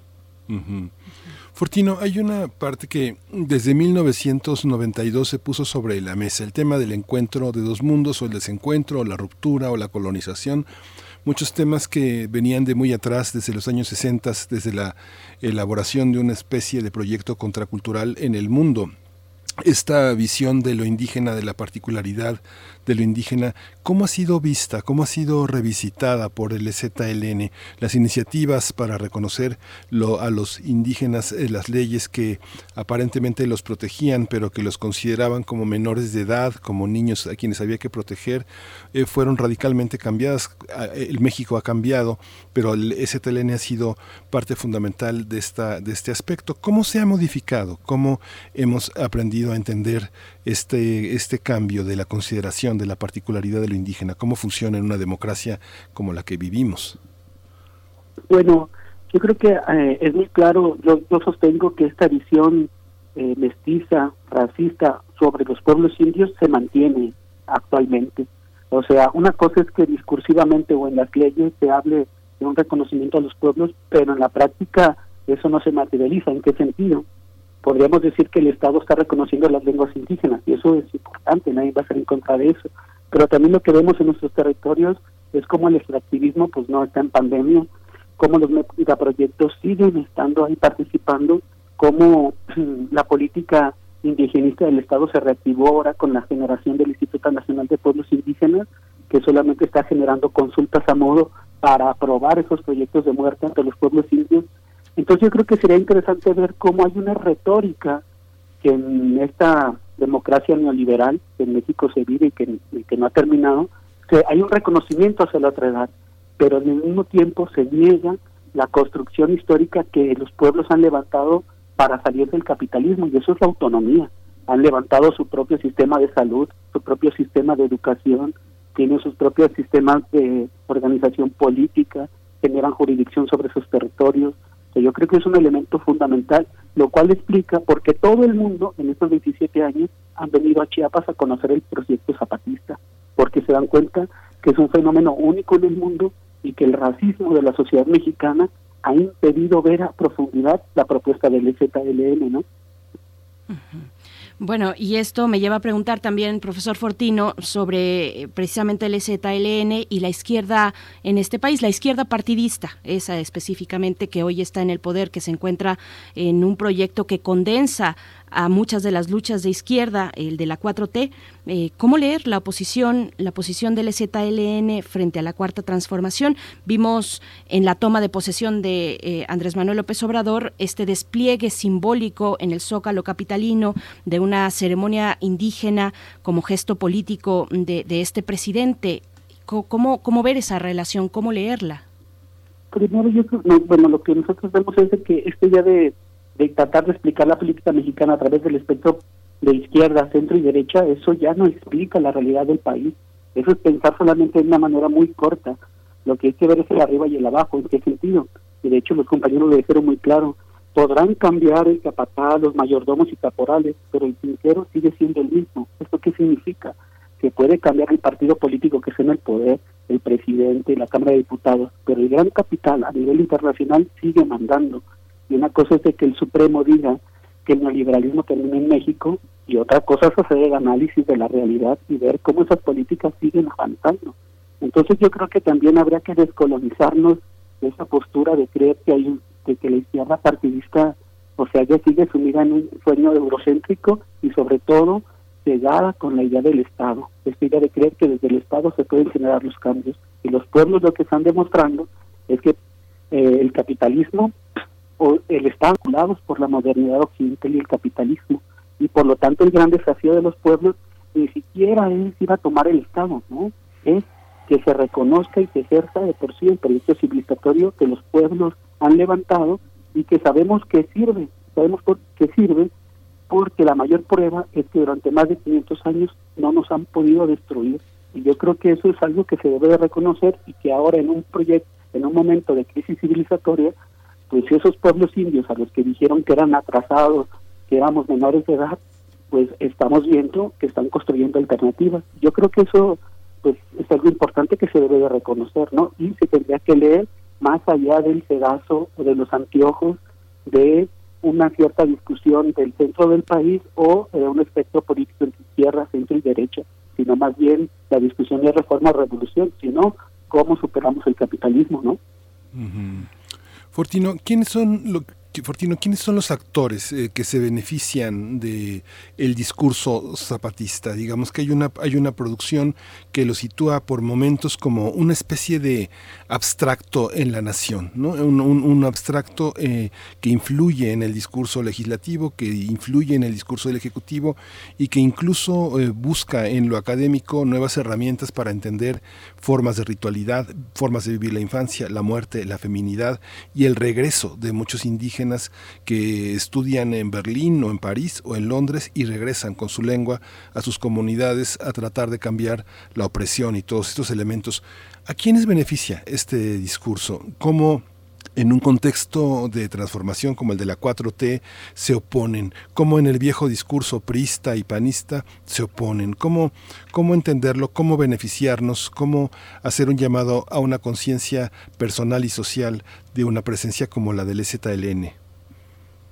Claro, primero yo creo que el zapatismo ha sido muy claro en señalar que este problema es un asunto estructural, donde el sistema capitalista, que además inicia en 1492 a raíz de la conquista de estos territorios que hoy se conocen como América, eh, es causante de la crisis que vivimos actualmente. Entonces ahí el zapatismo lo que eh, también está demostrando es que hay que pensar más allá de, de un presidente o de las fronteras nacionales. Está planteando una forma de ver el mundo de manera global, mundial. Y entonces eso es interesante, y más en un año electoral, donde gran parte de la discusión va a estar viéndose el ombligo, viendo cómo hay otro bando se están disputando una silla del poder, cuando hay otra iniciativa que va a ir a buscar al mundo, que va a ir a escuchar. Y ahí yo creo que el zapatismo, eh, no o sea, en términos, ¿cuál es la, el beneficio del zapatismo? Yo creo que tiene que ver con la práctica. Porque una cosa es el discurso, la otra es cómo todos los días se levanta la autonomía.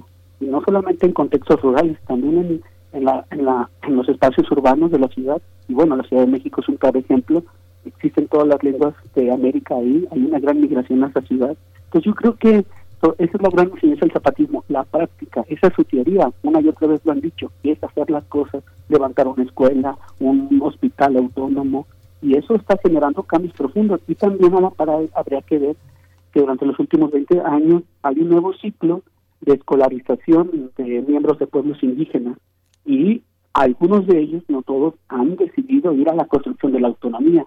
Otros hemos, otras personas eh, han decidido otros caminos. Yo creo que esa es una de las de las fortalezas del EZ que nos enseñaba que es el asunto de hacer las cosas, ¿no? Y a través de diferentes espacios como el Congreso Nacional Indígena, donde agrupa a varios pueblos de este país que están luchando en contra del neoliberalismo, pues es un espacio importante donde podemos ver esta práctica que beneficia en términos de la lucha y que va a ser fundamental para asegurar la existencia no de nosotros, sino de las futuras generaciones. Por eso el zapatismo siempre piensa en el futuro y eso es algo que debemos reconocer.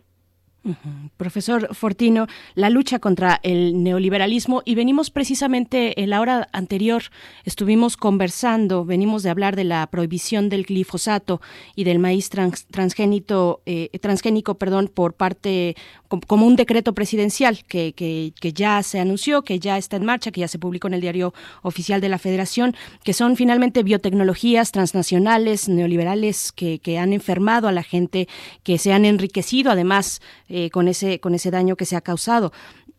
¿Dónde, dónde poner ahí al, al gobierno de la 4T? hay concesión por parte del movimiento cuando se ven este tipo de, de acciones muy concretas, finalmente un decreto presidencial eh, para la prohibición de una sustancia que, que, bueno, que ha afectado como, como lo sabemos y que costó tanto tiempo y tanto esfuerzo desarraigar. Claro, digo, o sea, eso no podemos estar en contra y habrá que reconocer esa legislación. Pero también por otro lado, como hace rato lo mencionaba, gran, el 60 o 70% del territorio nacional sigue concesionado a empresas mineras, sigue habiendo privatización del agua. En el caso del norte de Chiapas, en nuestros territorios, pues la voracidad sobre el petróleo, eh, la cuestión del fracking, pues siguen latentes. Entonces, es donde vemos cómo hay también unos viáticos. Claro que es importante y, y obviamente todos los titulares y los balazos de los periódicos pues van a ir en ese sentido. Pero la guerra, también los feminicidios, la desaparición, el asesinato de, de líderes sociales en contra de proyectos sustantivos se sigue dando y si no, ahí está el caso de Samir Flores y que justamente no estamos diciendo que la 4T lo asesinó, pero sí estamos diciendo que no ha cambiado nada en términos a los, a los anteriores regímenes. ¿En qué términos? En que sigue la impunidad, en que no se castiga a los culpables y hay una ofensiva contra todo aquel que en esta nueva etapa que allá arriba designaron como la 4T, que pareciera que nadie puede pensar distinto, porque entonces se encasillan en esta idea de que eres un conservador. Por lo tanto, vemos cómo desde el, Supremo se está articulando una neolengua para calificar y descalificar, mejor dicho, a todos los que se en contra. Entonces, yo creo que también es un asunto complicado porque si bien hay una, y sobre todo no personalizarlo, porque pareciera que mucha gente sigue anclada en este día de que hay un rayito de esperanza y que alguien nos va a venir a salvar. eso no es de una sola persona, es un sistema que está a nivel mundial y que sabemos quiénes mandan, quiénes son los que están sometidos, pues, ¿no? Sí. Pues, eh, pues eh, vamos a seguir todo este movimiento del ZLN, las visitas a, a Europa. Estaremos muy atentos de todo este de todo este universo. Vamos a discutirlo. Es eh, muy importante tu participación, Fortino Domínguez, en esta, en esta mañana. Te agradecemos muchísimo esta iluminación sobre un sector tan importante en la política y la historia mexicana. Fortino Domínguez es historiador, antropólogo, miembro del Centro de Lengua y Cultura Soque, profesor e investigador de la Universidad de Guadalajara. Muchas gracias, Fortino, por esta mañana. muchas gracias a ustedes y seguimos en la conversación. Por supuesto. Muchas gracias, profesor Fortino Domínguez. Vamos, vamos con una con recomendaciones eh, literarias a cargo de nuestra compañera Verónica Ortiz, escritora, periodista. Vamos a ver esto que nos comparte para iniciar el año. Escuchemos.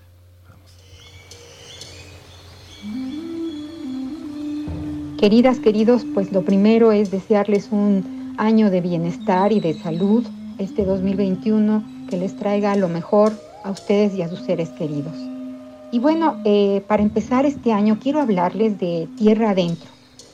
Tierra Adentro nació en 1974 como revista y en 1990 empezó a publicar libros. El objetivo de este programa gubernamental fue y sigue siendo el apoyar a las y los escritores jóvenes de México, especialmente a quienes viven fuera de la Ciudad de México. Ciertamente ha sido un programa exitoso. Prueba de ello es que allí publicaran sus primeros libros autores clave de la literatura mexicana actual como son Alberto Chimal, Luis Felipe Fabre, Luis Humberto Crossway, Julián Herbert, Yuri Herrera, Cristina Rivera Garza, David Toscana y Heriberto Yepes. Pero pasó que cuando la nueva administración llegó hace dos años, descubrió que había tirajes casi completos abandonados en las bodegas. En ese momento se acordó con Educal y el Fondo de Cultura Económica su apoyo para resolver el problema. Y fue así que a finales del año pasado se realizó el primer tendido de libros en Querétaro, hecho que confirmó el interés que sí existía ya entre los lectores y lectoras por los libros de tierra adentro. Desde entonces, en todas las librerías de la red Educal están a 10 pesos, sí, no me equivoqué, 10 pesos todos los libros de tierra adentro que se publicaron de 2018 hacia atrás. Salvo, desde luego, insisto, las novedades, pues estas que se están publicando en estos dos últimos años. Como no puedo recomendarles todos, voy a mencionar solo seis libros publicados que, si no los tuvieran, yo correría a comprarlos. Entre los libros de cuentos me llevaría Chicharrón de Oso y algunos cuentos del fracaso de Ana Fuente Montes de Oca, una observadora sagaz de la vida cotidiana. Como complemento fantástico compraría Cosmos Nocturno, de Gerardo Lima Molina. Pocos abordan el terror con su noción de estilo. Dos libros de poesía de 2018 me parecen imprescindibles. La Castellane Errante de Pablo Piceno, que es muy original, un texto en el que Piceno aborda temas aparentemente disímiles como el racismo o el fútbol. Otro sería Principia de Elisa Díaz Castelo, poesía de la ciencia por parte de la ganadora del premio Bellas Artes de Poesía Aguascalientes por su obra El Reino del Honor Lineal. Por cierto, este libro ya publicado por el Fondo de Cultura Económica.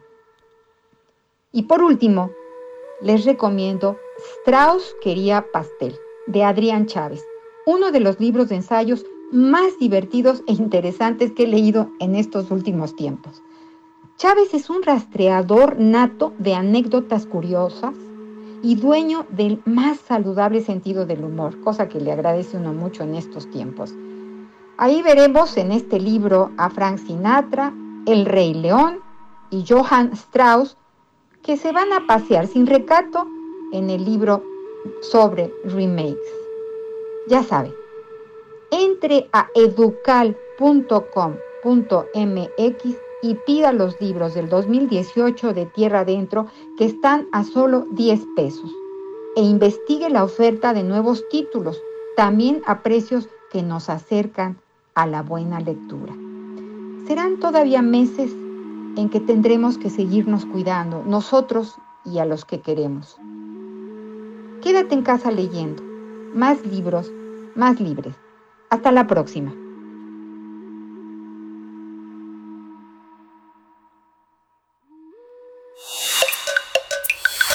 Primer movimiento. Hacemos comunidad. Nota Internacional. A las 23 horas del pasado jueves, tiempo de Londres, el Reino Unido abandonó oficialmente a la Unión Europea tras un acuerdo alcanzado en los últimos días. En su mensaje de Año Nuevo, el primer ministro Boris Johnson dijo que se trataba de un momento increíble, así lo dijo textualmente. Tenemos nuestra libertad en nuestras manos y depende de nosotros aprovecharla al máximo, añadió el político británico. Por su parte, Nicola Sturgeon, ministra principal de Escocia, reiteró que buscará la independencia de ese país para regresar al bloque comunitario. En su cuenta de Twitter, la líder del Partido Nacionalista Escocés instó a la Unión Europea a mantener una luz encendida, porque Escocia volverá pronto.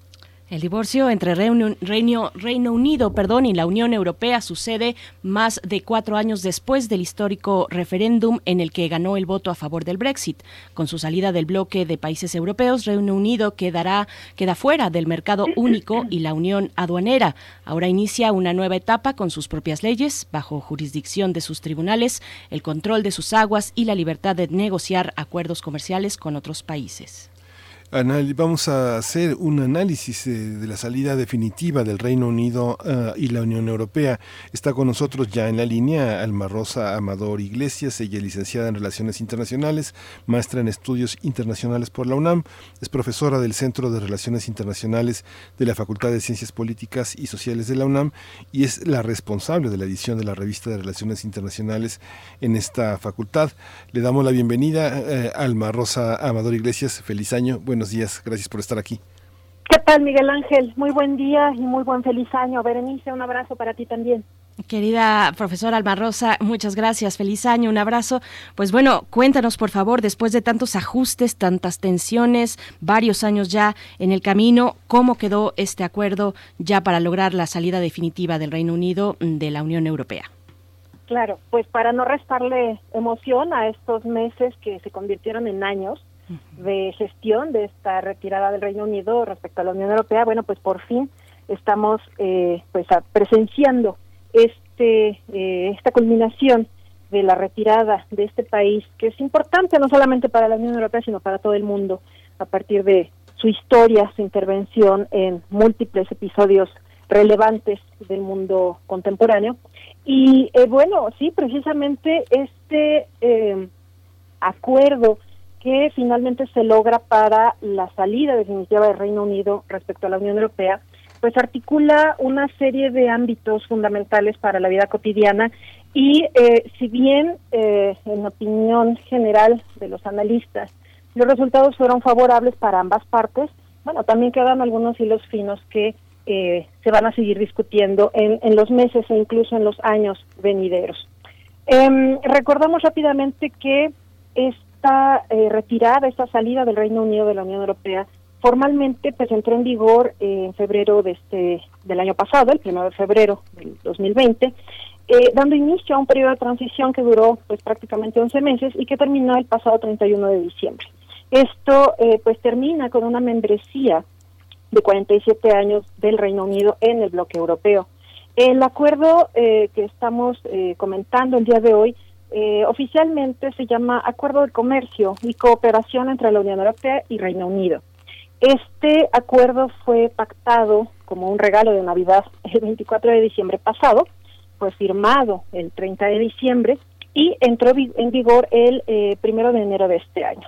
Esto dio un respiro y certidumbre a muchos inversionistas, a varios analistas interesados en este ámbito de las relaciones internacionales y por supuesto de lo financiero y lo comercial, porque eh, a partir de este acuerdo eh, se evita la entrada en vigor de las reglas de comercio de la OMC, la Organización Mundial del Comercio, que no era necesariamente el peor de los escenarios, pero sí era algo desfavorable ya que no iba a contener condiciones favorables y se iban a aplicar ciertos aranceles que, bueno, al final del día iban a encarecer productos y servicios de ambas partes de em, la, la, relación.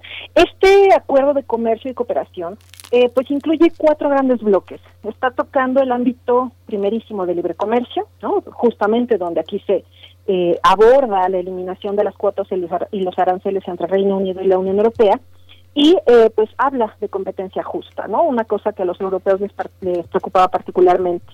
Un segundo apartado comprende el marco de cooperación económica, social, medioambiental, también muy importante para los europeos, y en materia de pesca, que es un poco aquí donde la última ocasión que hablamos, el año pasado, pues decíamos que había eh, pues disputa y que había ciertas eh, exigencias de parte del Reino Unido que pues excedían lo, lo racional, ¿no? Eh, el tercer apartado abarca lo que tiene que ver con seguridad interior y aquí entran mecanismos como Europol o Eurojust que eh, pues trabaja temas eh, tan eh, complejos como terrorismo hasta entrega de detenidos por la comisión de algunos ilícitos y blanqueo en el asunto de los dineros internacionales. Y el cuarto aspecto que, que contempla es el marco de gobernanza común. Esto es, ¿de qué manera a partir de este nuevo momento, a partir de este primero de enero de 2021, se va a gestionar la relación entre eh, los comités especializados y grupos de trabajo, tanto del Reino Unido como de la Unión Europea? Este eh, acuerdo, bueno, ciertamente, como ya ustedes señalaban, pues fue muy eh, celebrado, fue lanzada la llamada de parte de Boris Johnson para esa recuperación del dinero, de las fronteras, de la soberanía en general, que era, bueno, pues una de las banderas no solamente de Boris Johnson, sino de muchos eh, mandatarios que le precedieron en eh, la gestión de eh, Gran Bretaña. Este acuerdo es fundamental porque articula, logra una, una, una regulación bastante favorable tanto para Reino Unido como para la Unión Europea eh, de alrededor de 91 mil millones de dólares. Es un monto impresionante. La Unión Europea es el socio comercial más cercano y más grande del Reino Unido y en términos de comercio exterior, pues prácticamente representa la mitad de este intercambio con eh, el exterior. Este acuerdo entonces lo que hace particularmente es contemplar que no existirán aranceles sobre los bienes cuando estos crucen las fronteras en términos prácticos, ¿no? En la vida cotidiana, bueno, pues esto evita que las empresas de ambos lados paguen impuestos que antes, al formar parte de este eh, mercado europeo, no estaban considerados y, eh, pues gracias a la Unión Aduanera, precisamente se eximía del pago de ciertos aranceles a eh, los participantes de ambas fronteras, ¿no? esto, en la práctica diaria, bueno, significa que los precios de los productos no se incrementan, no se van a incrementar de una manera comunal, que era también uno de los grandes temores en el mercado eh, doméstico, pero también en los intercambios eh, financieros internacionales. Em, también establece un marco de referencia para aplicar reglas de competencia comercial y, por supuesto, de solución de controversias. Ah, también significa una base política favorable, a pesar de los altibajos, a pesar de estas reticencias, de estos eh, estira y afloja en las negociaciones, para seguir cooperando en áreas de interés mutuo, ¿no? Como el cambio climático, la energía, la seguridad y el transporte, por mencionar solamente algunos. Em, y si bien, como yo señalaba, no entrarán en vigor a partir de 2021 las reglas comerciales de la OMC, eh, sí hay que señalar que existirán algunos controles fronterizos nuevos. ¿no? Esta es la parte fina y eh, que, creo que, debemos eh, comentar punto y aparte merece la mención de Irlanda del Norte, ¿no? Desde hace meses estamos discutiendo aquello. Bueno, para Irlanda del Norte, es un territorio que forma parte del Reino Unido, por supuesto, se firmó un protocolo especial. Es un acuerdo que eh, se gestionó para prevenir la llamada frontera dura, esto es, el establecimiento de una barrera física, de una frontera eh, eh, física entre las dos Irlandas, ¿no? La, la vecina de, Irlanda del Norte, es la República de Irlanda, un país eh, aparte, independiente, soberano, que también forma parte de la Unión Europea. Bueno, gracias a este acuerdo se evita esa frontera dura, ¿no? que también nos remonta a aquellas negociaciones de los acuerdos del Viernes Santo y estos conflictos al interior de eh, las dos Irlandas. ¿no? Eh, de tal suerte, em, Irlanda del Norte va a recibir de alguna manera un tratamiento especial. Creo yo que aquí está una parte importante. Irlanda del Norte no va a afrontar no va a experimentar las barreras que el resto de los territorios del Reino Unido, como eh, eh, eh, Escocia o Gales, por ejemplo, sí tienen que gestionar, que atender a partir del primero de enero pasado, porque Irlanda del Norte permanece dentro del mercado único europeo de bienes. Eso es fundamental, ¿no? Para algunos esto forma parte de un tratamiento preferencial, una, una consideración exclusiva, pero eh, a la luz de la historia tanto del Reino Unido como de las relaciones con la Unión Europea, bueno, es evidente que Irlanda del Norte es un territorio especial, fundamental y que no se pueden echar por la borda estos años que tomó la gestión de los acuerdos del Viernes Santo, que entre otras muchas cosas señalaba que a partir de la confianza entre eh, las Irlandas, bueno, se iba a evitar el establecimiento de una frontera física, ¿no? Em, esto es el inicio de este tratamiento, esta consideración particular en términos comerciales, eh, lo cual significa que eh, aquellos eh, transportes, camiones que provengan de Irlanda del Norte pueden perfectamente ingresar a territorio europeo, un puerto francés o cualquier otro, ¿no? Sin ningún tipo de papeleo o de control, ¿no? Mm. Sin embargo, si algún transporte proveniente de Escocia, de Gales, de cualquier otro territorio del Reino Unido, ¿sí? que ya no forma parte de la Unión Europea, llega hasta alguno de los puertos eh, europeos, ¿no? sí tiene que presentar certificados sanitarios, eh, pedimentos de exportación, de importación, Esto es, el cumplimiento de una serie de eh, requisitos, de gestiones burocráticas que al no formar parte ya el Reino Unido de la Unión Europea, sí tiene que presentar en tanto es un tercer país. Al no formar parte de este bloque, bueno, sí, hay una necesidad de presentar documentos y de atender ciertas consideraciones que, de haberse mantenido en el bloque, no hubieran tenido que presentar. Eh, la carga física, la carga, perdón, la carga también experimentaría una carga física, una revisión en cada puesto de control, cosa que antes no sucedía al formar eh, el Reino Unido parte de, la Unión Europea. Eh, entonces, esto es parte de lo que se eh, considera concretamente respecto a Irlanda. Ahora, otra de las preocupaciones que eh, dio mucho eh, en el ámbito de la discusión fue de qué manera se va a gestionar la movilidad de las personas, ¿no? Porque no solamente estamos hablando del traslado de bienes de un lado de la frontera al otro, sino que de qué manera se iba a atender los derechos, la ciudadanía, la movilidad de los ciudadanos pertenecientes a alguno de los Estados miembros de la Unión Europea y por ende ciudadanos europeos. ¿no? de igual forma, para Irlanda del Norte, muchas de las nuevas limitaciones que se establecen a partir de la salida del Reino Unido no van a aplicar para Irlanda del Norte. ¿sí? Em, en este sentido, ah, hay un señalamiento eh, particular. Ah, las personas que nacieron en Irlanda del Norte tienen derecho a optar por la nacionalidad irlandesa y a la británica aquellos que decidan ejercer este derecho también pueden retener la ciudadanía europea, lo cual no aplica para otras personas que evitan, que nacen, que tienen la ciudadanía inglesa. Entonces, solamente estas últimas solamente ostentan la nacionalidad, nacionalidad británica y eso, bueno, tiene un montón de implicaciones. Una muy concreta, ¿no? Eh, las personas que cuenten con pasaporte irlandés pueden, por ejemplo, seguir usando las filas rápidas y las puertas electrónicas destinadas para los ciudadanos europeos en los aeropuertos. Mm. Aquí estamos hablando de un ahorro de tiempo fundamental, ¿no? Un pase directo, una luz verde, ¿no? Que no van a poder experimentar el resto de los ciudadanos ingleses, solamente los irlandeses, ¿no?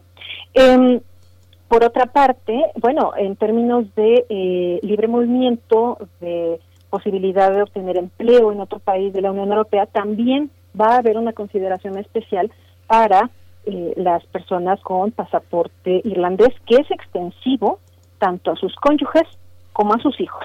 Estas personas entonces pueden vivir, trabajar, estudiar en cualquier, en cualquier país miembro del, bloque europeo sin necesidad de una visa e incluso sin la limitación de un tiempo de estancia, ¿no? Esto también ya nos habla de lo complejo de, la, de la dinámica de la integración europea, pero de los grandes beneficios que esta pertenencia, bueno, pues otorga, ¿no?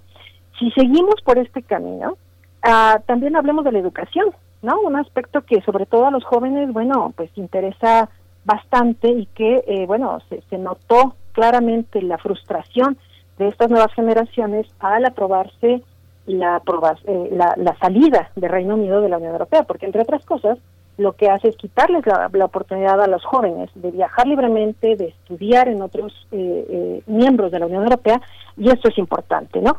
En el ámbito de la educación, entonces, tras el Brexit, el Reino Unido deja de formar parte del programa Erasmus, una cosa sensacional que eh, consiste en la posibilidad de que los estudiantes europeos, los estudiantes ciudadanos de algún país miembro de la Unión Europea, puedan pasar un semestre o incluso un año en otra universidad de otro país miembro.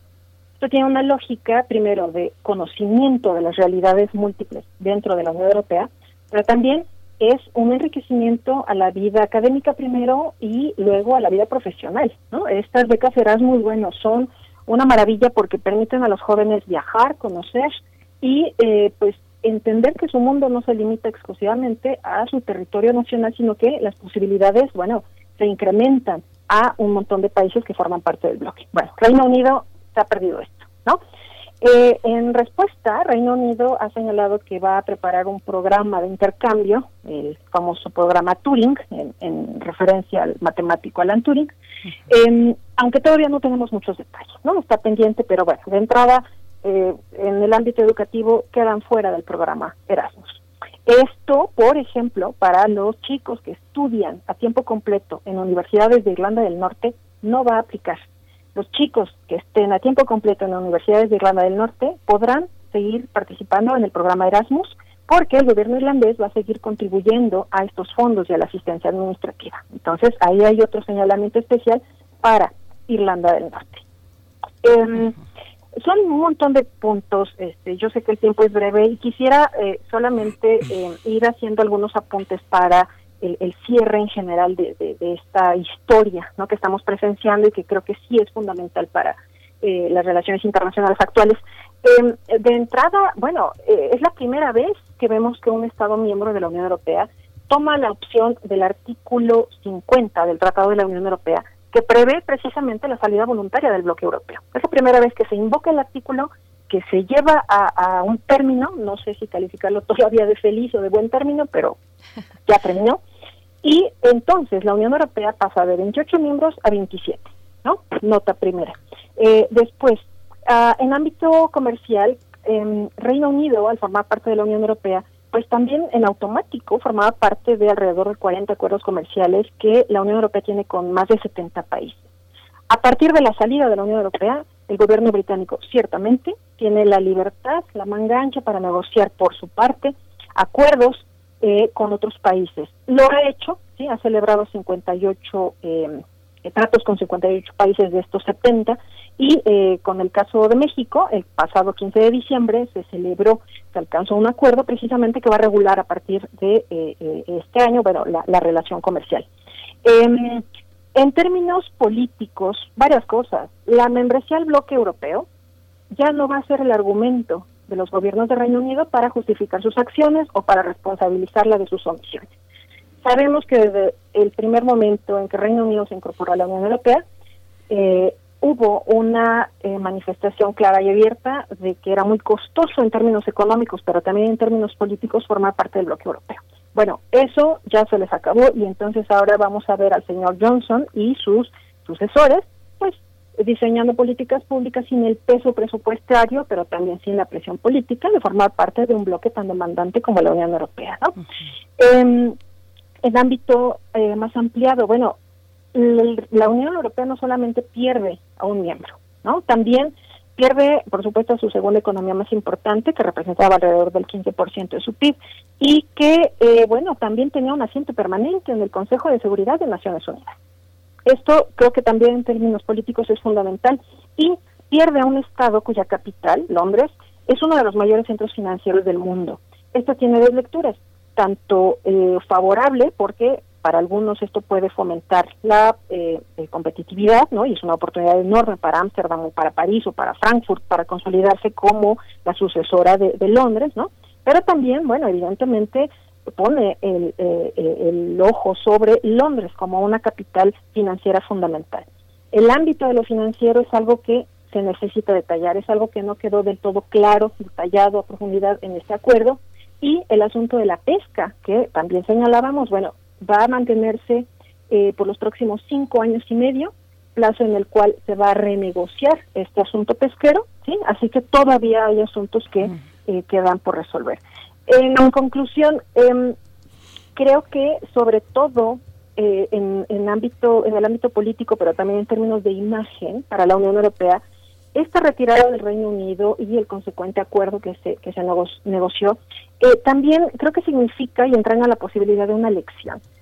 Que la Unión Europea tenga la capacidad de comunicar de mejor forma su proyecto, sus ideas, sus propuestas a los ciudadanos. Y en esa medida creo que tendrá también la oportunidad de incrementar esta credibilidad democrática y por supuesto eh, pues en el futuro no este evitar que algún otro país como Reino Unido tome la opción de estar ahí Sí, pues, pues ahí, este, Alma Rosa Amador, es, es, que es un tema que tendremos que discutir ampliamente porque justamente eh, eh, Inglaterra con su insularidad ha demostrado a lo largo del siglo XX su capacidad de diluir las fronteras, de diluir esta, esta brecha que eh, el mar establece entre ellos y Europa. Y justamente la, la insularidad en este mundo de encierro es lo que se persigue hoy, qué paradójico y que justamente hoy tal vez el pasaporte pues sea para los escoceses este delirio nacionalista que se hace a partir de la falsa falsa falda escocesa o el kilt, la morcilla o los haggis, todo esto que define tanto a los irlande a los escoceses y que de lo que se burlan tanto los británicos que los ven como como personas muy muy primitivas y justamente tienen una identidad que es el inglés, es el idioma inglés. ¿no? Es algo muy importante, pero, lo seguiremos, lo seguiremos eh, trabajando. Totalmente de acuerdo, porque quedan ahí muchas cosas. Los ingleses tendrán de vuelta su pasaporte azul y aquella frase Winston Churchill dicha a Charles de Gaulle por ahí del año 48 de si voy a si tengo que elegir entre los mares abiertos, las aguas abiertas o la Europa, voy a quedarme con los mares abiertos. Bueno, Reino Unido se ha quedado con sus mares en apariencia, ¿no? Veremos que sigue en esta eh, historia. Está pues bien, pues muchas gracias. Gracias, profesor Alma Rosa Amador Iglesias. Pues vamos a ver, eh, ojalá podamos y seguramente continuar contigo esta conversación. También se acercan ya las elecciones para Alemania, la salida de Angela Merkel. Vamos a ver cómo queda la Unión Europea. Escocia dice, volveré. Muchas gracias, doctora, profesora Alma Rosa Amador Iglesias. Hasta pronto. Vámonos ya, ya, nos vamos, nos vino el tiempo encima. Gracias a la radio Nicolaita. Mañana nos encontramos de nuevo a las 8 de la mañana. Vamos al corte, estamos en primer movimiento. Vamos. Síguenos en redes sociales. Encuéntranos en Facebook como Primer Movimiento y en Twitter como arroba PMovimiento. Hagamos comunidad.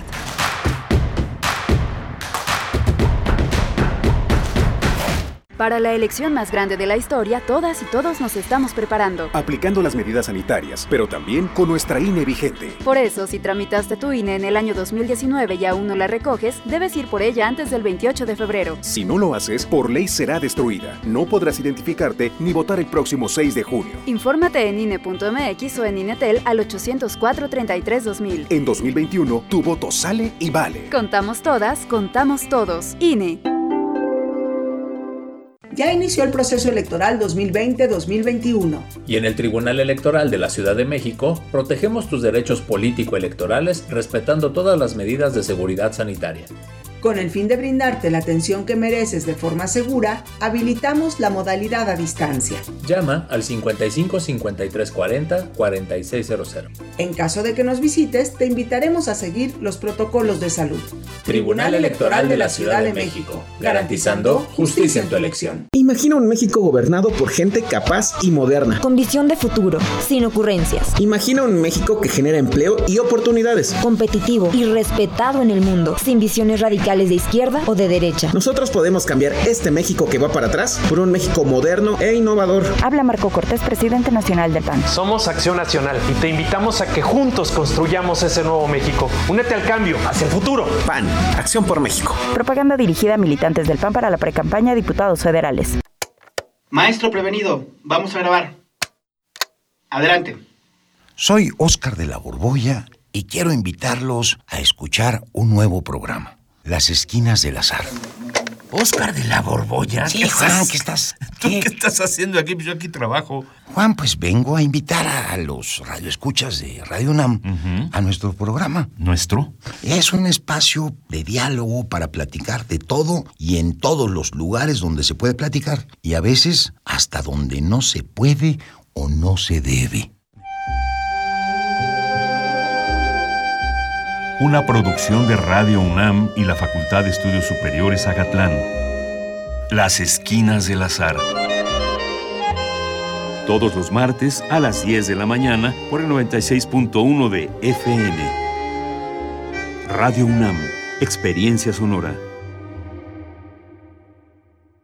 El gobierno de la Cuarta Transformación garantizará que todas y todos recibamos la vacuna contra el COVID-19 y en Morena pondremos la mitad de nuestro presupuesto para la compra de vacunas y que éstas lleguen a cada rincón del país, parejo, sin distinción social, sin influyentismo y sin corrupción, porque la salud es un derecho, no un privilegio.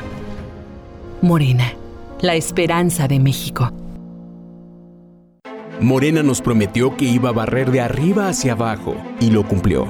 Barrió con ahorros de México barrió con los medicamentos, barrió con las estancias infantiles, barrió con los apoyos para el campo, barrió con el empleo, barrió con los programas de apoyo a las mujeres, barrió con todo. Morena es una desgracia para México. PRI, el Partido de México. En 2018 te ofrecimos transformar la basura en energía. Permiso laboral para acudir a reuniones escolares. Impartir educación contra el bullying. Que las empresas permitan el trabajo en casa e impulsar la adopción de animales de compañía. Estas propuestas ya son ley. Soy Karen Castrejón, una mujer de trabajo. Soy dirigente nacional del Partido Verde y vamos por más. En el Partido Verde cumplimos.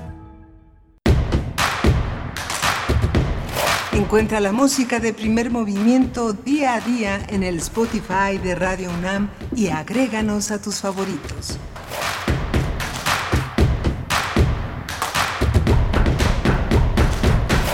Hola, buenos días. Buenos días en este miércoles 6 de enero, Día de Reyes, día en la que eh, los regalos, los dones, eh, la posibilidad de reencuentro está entre nosotros. Estamos en primer movimiento, es la tercera hora de primer movimiento. Estamos en, la, eh, en este programa, Frida Saldívar en la producción ejecutiva. Violeta Berber está en asistencia de producción, Socorro Montes en los instrumentos que conducen esta nave que va y Berenice Camacho del otro lado de la línea. Buenos días, Berenice. Buenos días, querido Miguel Ángel Quemain. Sí, todo el equipo, también, por supuesto, eh, Antonio Quijano, nuestro jefe de noticias, atento a lo que vaya surgiendo, Miriam Trejo en la coordinación de invitados, Tamara Quirós también en redes sociales, Rodrigo Mota asistiendo en la coordinación de invitados, todo el equipo aquí eh, en esta semana que ya iniciamos nuestras transmisiones una vez más en vivo, después de dos semanas de vacaciones. Aquí estamos, mm, acabamos de terminar esta la hora anterior con una charla, pues que no nos quedó ni para tiempo ni para suspirar, eh, pero mucho que seguir comentando al respecto de este cierre ya definitivo, el Brexit, la salida del Reino Unido de la Unión Europea, donde pareciera que Irlanda del Norte tiene sus pies en lo mejor de dos mundos. Pareciera que, que fue quien finalmente se pone como ganador ante el Brexit. Escocia dice, pero volveré volveré, no nos olviden, mantengan esa luz de la esperanza. Y también con esto que comentábamos, eh, eh, pues el panorama que se empieza a plantear para este año con la salida, mm, el panorama para la Unión Europea con la salida de Angela Merkel, que ya mm, se empieza a despedir, dio hace unos días, anunció pues su, su salida, su despedida, no estará en las siguientes elecciones parlamentarias de Alemania y, hace unos días dio precisamente este mensaje, eh, un poco de Año Nuevo, un poco de Navidad, pero un poco también, o un mucho diciendo, mm, yo me voy, eh, me voy y ya no participo en las próximas elecciones. Mm, pues esto fundamental e importante pensando en la economía, en la principal economía ahora de la Unión Europea, con la salida de, de Reino Unido como segunda economía importante de esa de esa región, Miguel Ángel. Así es que, bueno, seguiremos con esta charla en otros días. Eh, por ahora tendremos nuestra mesa del día para hablar de la aprobación del aborto, de la legalización del aborto en Argentina y también un poco el reflejo que tenemos para nuestro país en este tema, Miguel Ángel. Sí, justamente va a ser muy interesante. Ya tenemos todo preparado para esta mesa y bueno, la pregunta que nos deja el Brexit, eh, toda esta visión entre Inglaterra, Escocia e Irlanda es eh, cómo seguir comunicándonos, cómo mantener las puertas y las ventanas abiertas de nuestra conciencia y de nuestro espíritu en medio del encierro. Creo que esa es una de las enseñanzas que tendremos que enfrentar en este 2021 y bueno, si, eh, si no hay algo más, pues nos vamos a la poesía necesaria. Vámonos con la poesía. Vámonos. Primer movimiento. Hacemos comunidad. Es hora de poesía necesaria. Hoy, hoy, la, hoy la poesía está dedicada a Oscar Hahn. Es, eh, él es chileno, nació en 1938. Es un hombre que ha sido muy cercano a México. Forma parte de la generación de 1960. Es un ensayista, un crítico literario chileno. Eh, él es pedagogo, él estudió en la Universidad de Chile y desde la adolescencia se decidió por la poesía. Apenas eh, 23 años y ya eh, publicó esta Rosa Negra, una ironía sobre el amor en su infancia y desde entonces ha publicado muchos libros. Él es Premio Nacional de Literatura en Chile hace ya algunos años, hace ocho años se lo, reconocieron con este premio que es el más importante en Chile, el premio Altazor, el premio Lowe, que también tuvo hace algunos años por los espejos comunicantes. Y vamos a leer, voy a leer una, un un poema con mucho humor. La muerte está sentada a los pies de mi cama y le vamos a acompañar esta especie de distopía, de futurismo que también está en la poesía de Han, con la música de Lunáticos. Eh, la banda mexicana de rock pop de Lunáticos estrenó un nuevo sencillo que se llama Suena el Viento y está ya en plataformas digitales. El, eh, celebraron la Navidad con este lanzamiento y es la continuación de un álbum conceptual que cuenta una historia futurista y distópica que forma parte de una ópera interdisciplinaria que se llama El regreso de los caballeros de Orión. Y bueno, vamos a... Eh, es, es muy interesante porque el FONCA los distinguió con un apoyo a un, a un grupo musical. Esto abre la puerta a otros grupos independientes para participar en estas convocatorias que normalmente están destinadas a lo que se considera por algunos como la alta cultura. Entonces, la muerte está sentada a los pies de mi cama, dice Oscar Hahn. Mi cama está deshecha, sábanas en el suelo y frazadas dispuestas a levantar el vuelo. La muerte dice ahora que me va a hacer la cama. Le suplico que no, que la deje deshecha. Ella insiste y replica que esta noche es la fecha. Se acomoda y agrega que esta noche me ama. Le contesto que ¿cómo voy a ponerle cuernos a la vida? Contesta que me vaya al infierno. La muerte está sentada a los pies de mi cama. Esta muerte empeñosa se calentó conmigo y quisiera dejarme más chupado que un higo. Yo trato de espantarla con una enorme rama. Ahora dice que quiere acostarse a mi lado solo para dormir, que no tenga cuidado. Por respeto me callo, que sé su mala fama. La muerte está sentada a los pies de mi cama.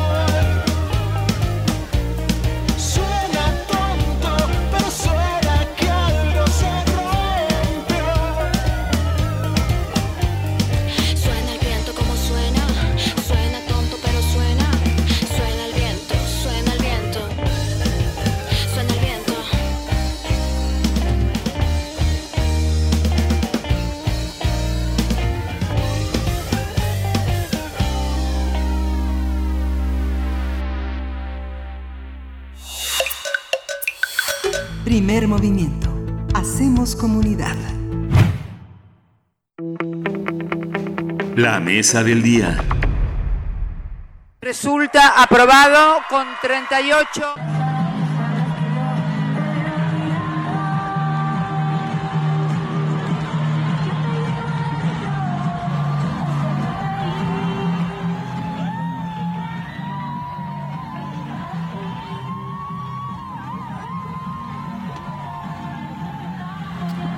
Argentina aprobó una ley que garantiza que el aborto sea legal, seguro y gratuito. A finales del año pasado, el Senado de ese país le dio el visto bueno al proyecto que propuso el presidente Alberto Fernández, quien buscó legalizar el aborto hasta la semana 14 de embarazo. Recordemos que el pasado 11 de diciembre los diputados habían aprobado la iniciativa. La histórica votación en el Senado se realizó el pasado 30 de diciembre. Tras conocer los 38 votos a favor, 29 en contra y una abstención, los pañuelos verdes se agitaron en las calles de Buenos Aires y otras ciudades argentinas. Dos años atrás, el Parlamento argentino había debatido la legalización del aborto que fue aprobado por la Cámara de Diputados, pero sufrió un revés en el Senado donde fue rechazado. Ahora, con esta aprobación, Argentina, país natal del Papa Francisco, por, por, cierto, hay que decirlo, se convierte en el más grande de América Latina en legalizar el aborto, que también está permitido en Uruguay, en Cuba y Guyana. Guyana, en México, está solamente permitido en dos estados, el estado de Oaxaca y la Ciudad de México. Vamos a analizar la decisión del legislativo argentino para aprobar la ley del aborto legal, las implicaciones que para otros congresos de otros países, como el de México, pueden asumir ese camino. Y hoy nos acompañan la doctora Patricia Gómez, ella es secretaria académica del programa de posgrado en Género y Derecho de la Facultad de Derecho de la Universidad de Buenos Aires. Es integrante del Observatorio de Género y Justicia de la Ciudad Autónoma de Buenos Aires. Bienvenida, doctora Patricia Gómez. Feliz año. Hola, Bienvenida. muy buenos días y muchas gracias por la llamada. Gracias. Gracias, gracias. Al contrario, bienvenida, feliz año. Y también saludamos a Adriana Jiménez Patlán. Ella es directora de Derechos Sexuales y Reproductivos y Violencias en Equidad de Género, Ciudadanía, Trabajo y Familia AC. Es directora de la Red por los Derechos Sexuales y Reproductivos en México, de DECER por sus siglas. Adriana Jiménez Patlán, feliz año, bienvenida, gracias por estar en esta charla. Feliz año, gracias por la invitación. Muchas gracias. Pues empezamos con, con usted, doctora Patricia Gómez. Ese es la punta de un iceberg enorme en, la, en, la, en las libertades, en el respeto que tienen las decisiones personales, las posibilidades de las mujeres y los hombres de entender la vida reproductiva y sexual de otra manera. Cuéntenos cómo, cómo fue esta, esta decisión, cómo ha sido este proceso. Esta, esta decisión claramente es un, un largo camino. Y me parece que esto es importante para dar cuenta de lo que son las genealogías de los feminismos y la ampliación de derechos, no solo en Argentina, sino también en América Latina. Pensemos que hasta hace 70 años ni en México ni en Argentina las mujeres votaban, esto es una decisión de mediados de los años 40, eh, hasta hace 20 o 30 años las mujeres no tenían posibilidades de disolver el vínculo matrimonial y hasta no hace nada en nuestro país, hasta la reforma del Código Civil, también había una cuestión diferencial en torno al adulterio. Podríamos seguir así enumerando esta cuestión, pero sí lo que coincido con vosotros es en la idea de que esta es la punta de un iceberg en el ejercicio y en la ampliación de derechos de las mujeres y en este caso en particular que tienen que ver con los derechos sexuales y reproductivos también de otras personas o de otras identidades gestantes. Adriana Jiménez Patlán, ¿cómo, ¿cómo lo vivimos? ¿Cómo lo vivimos desde aquí? Con mucha emoción desde México, ver, eh, asistir, seguir esta, esta decisión y esta espera afuera del legislativo de tantas personas emocionadas y comprometidas con estas libertades. La verdad es que fue un gran cierre de año, justamente cuando salimos a gritar en las calles que América Latina será toda feminista, tiene que ver justamente con estos avances eh, desde hace ya algún tiempo, bueno, pues nuestras compañeras en Argentina que han salido a las calles y que han hecho todo este gran movimiento social desde las bases, bueno, pues nos ha inspirado, inclusive ustedes saben que justamente en todo México hay un movimiento que se llama Marea Verde, justo por la inspiración que nos dieron nuestras compañeras argentinas. Por supuesto que lo vivimos con mucha alegría, con justamente eh, saber que el avance de los derechos de las mujeres es una realidad en América Latina y que bueno, pues que justamente tenemos que pensar y hacernos justamente de más estrategias para que algún día lo alcancemos en los demás estados que nos faltan en México. Doctora Patricia Gómez, también, em, bueno, finalmente es una lucha de años de las mujeres argentinas organizadas. Es también una promesa de campaña cumplida del presidente Fernández eh, pedir eh, un poco de, contexto y de historia, porque es importante recuperar esta historia. No se llega de 2017 para este momento ya con la legalización, sino que hay una gran historia detrás, una historia de lucha, una historia de organización, de mucha tenacidad y de mucha valentía. ¿Qué significa esta victoria para la vida pública de Argentina, para la lucha de las mujeres en, en ese país? Eh, ha sido sumamente importante eh, primero por la alegría que supone un derecho consagrado. Esta es una primera cuestión. La segunda cuestión es porque reconoce el impacto del movimiento de mujeres, el movimiento feminista, a lo largo de los últimos 40 años en términos de los derechos que se han ido conquistando en la democracia. Eh, digo estos últimos 40 años después de una larga de una larga dictadura que tuvimos en los años 70 y que se recupera en el año 83 y precisamente con motivo de esta sanción han reaparecido la revalorización de lo que son nuestras ancestras, de lo que son nuestras maestras, que muchas veces terminan opagadas porque la historia la escriben quienes ganan y quienes ganan en el marco del patriarcado no son precisamente las mujeres o en todo caso las mujeres que aparecen como excepcionalidad.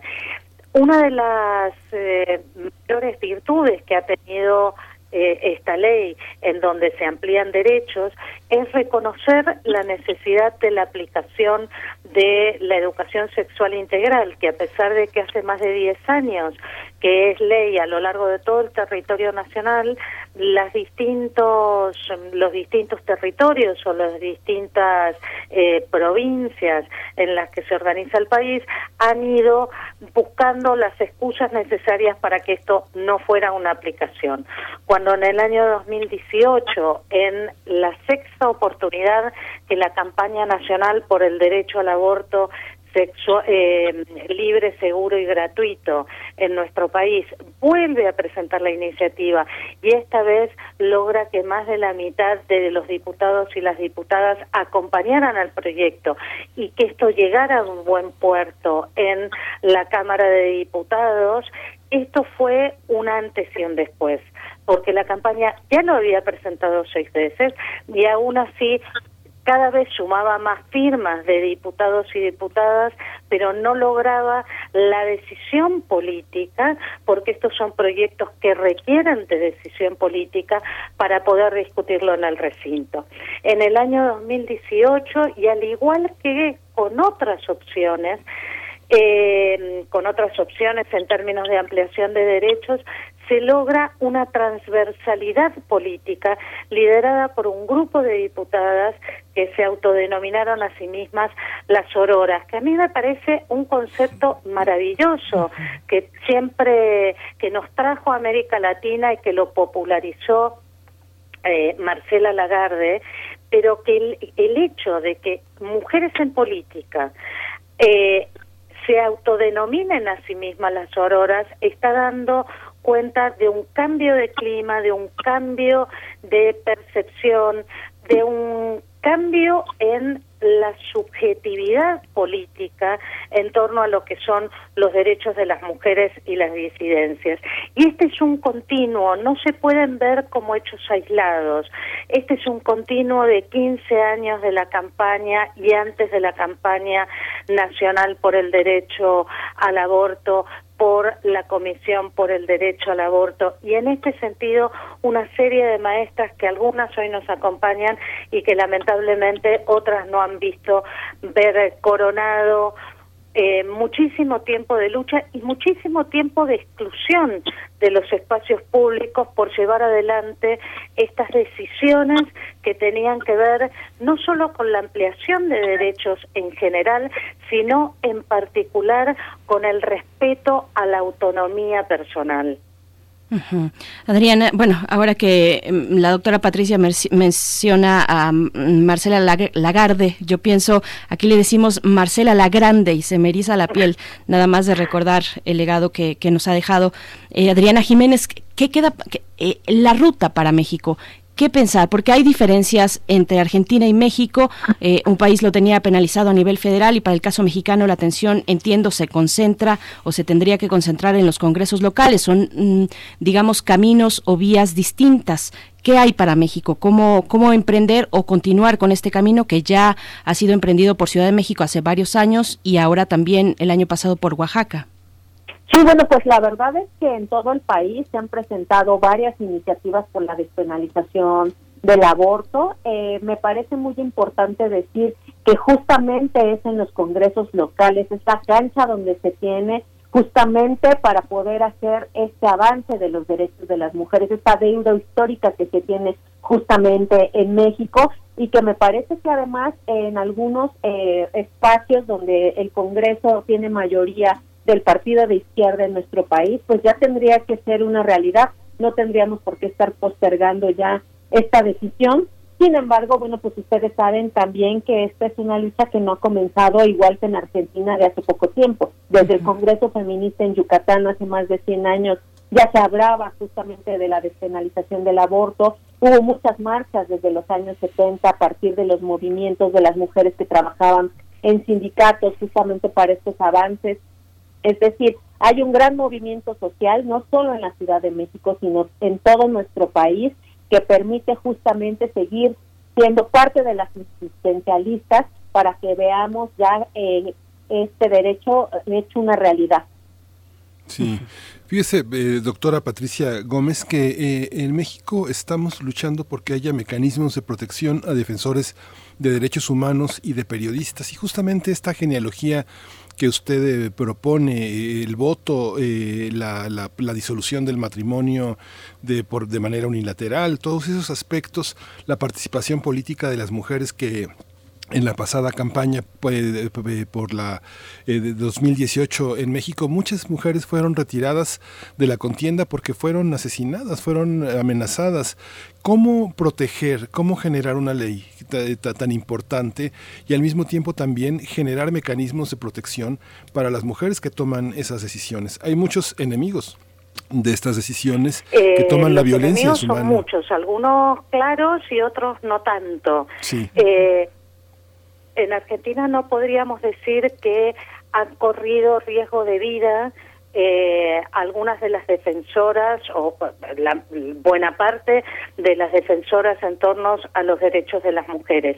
Y esta sí es una situación diferencial. Estamos muy lejos de estar en una situación como la que ha sido, por ejemplo, Berta Cáceres u otras defensoras de derechos humanos u otras periodistas, por ejemplo, que se dedican a cubrir temas de narcotráfico. Pero lo que sí es cierto es que hay otras formas de exclusión sutiles en donde no corre riesgo la vida, pero sí la subsistencia de estas personas, en el sentido de no poder eh, eh, trabajar con libertad, ser expulsadas de las instituciones en las cuales trabajan. Y una de las cuestiones que me preocupa especialmente en el ejercicio de los derechos sexuales y reproductivos de las mujeres y otras personas gestantes es eh, un tema que en lo personal eh, me preocupa y es el tema de la objeción de conciencia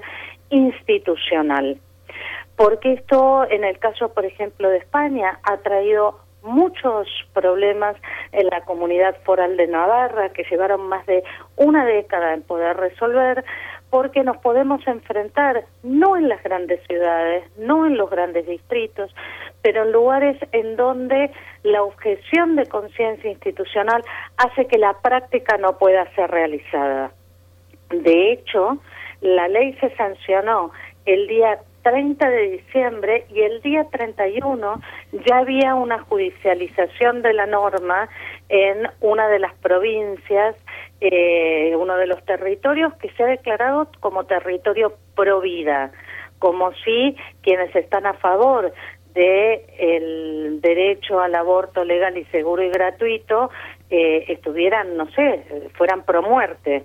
Entonces, en este sentido, creo que hay que seguir dando una vuelta de tuerca, pero sí un logro enorme que se ha logrado es una puesta en agenda, esta punta del iceberg, como vosotros decíais, eh, es una puesta en agenda de los derechos de los grupos subalternizados, en este caso las mujeres.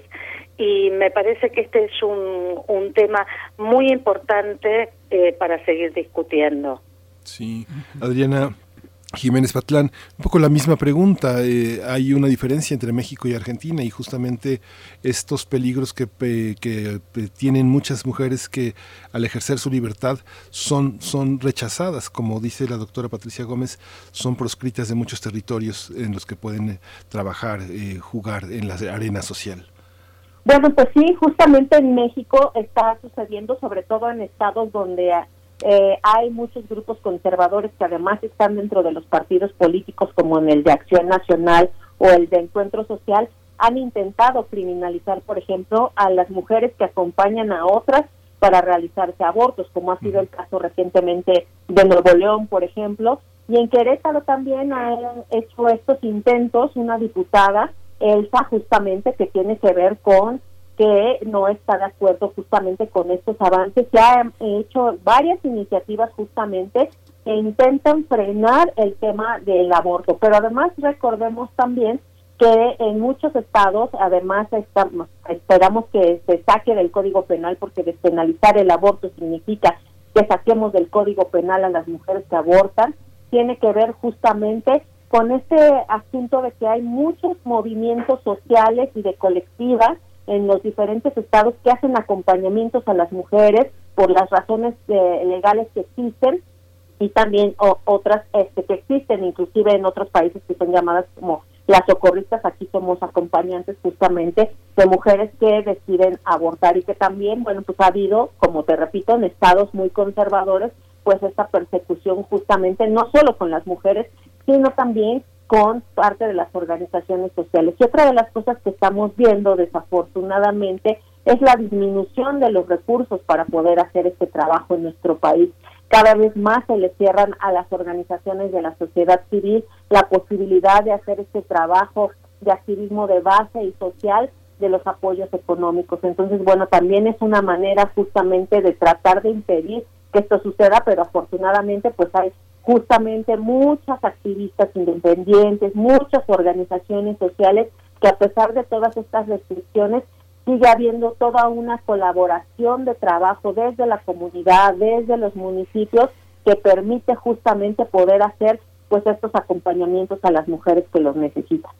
En medio de la euforia del 30 de diciembre en la aprobación en Argentina, yo leía algunas, eh, pues algunas opiniones que decían no es lo mismo despenalizar que legalizar, legalizar el aborto como una práctica segura, gratuita, de acceso a todas las mujeres, un acceso universal, como un eh, elemento de salud pública. Y es que mm, luego de la victoria en el Congreso en Argentina, pues vienen los detalles, doctora Patricia Gómez, ¿qué implicará poner en marcha este derecho a decidir? Hay que hablar de recursos, por supuesto, hay que hablar mm, de oposiciones, un poquito profundizar en ese sentido qué se requiere en la Argentina para que esto sea un hecho y un acceso de todas las mujeres en ese país y de, todas las personas gestantes, además. Efectivamente, uno de los eh, problemas que, que se puede enfrentar en esta situación es el que mencioné de la objeción de conciencia institucional y sobre el que eh, yo en lo personal y junto con otras colegas tenemos una particular eh, discusión porque esto puede dar lugar a un bloqueo en la práctica en aquellos lugares, como mencionaba, en donde los servicios de salud son pocos o son escasos.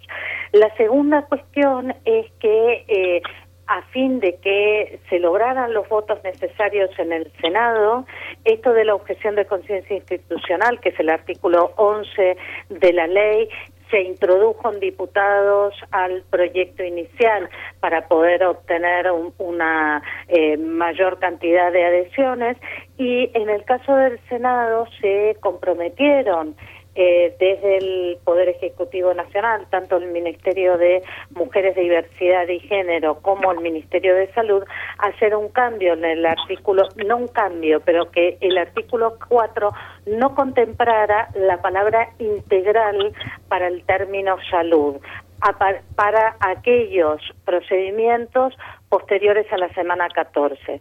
Esto es lo que va a requerir mucha discusión en el marco del, de la reglamentación de la norma, porque va a empezar a haber discusiones de tipo legal en torno a esto que tú mencionabas, de la despenalización y de la legalización. De hecho, algunos de los discursos, eh, digamos, más, mm, podría llamar racionales, si se quiere, en torno a esta cuestión de quienes se oponían en las cámaras a votar a favor del proyecto era que eh, no estaba contemplado en el presupuesto y una de las quejas era que no había pasado por la eh, Comisión de Presupuesto y Hacienda.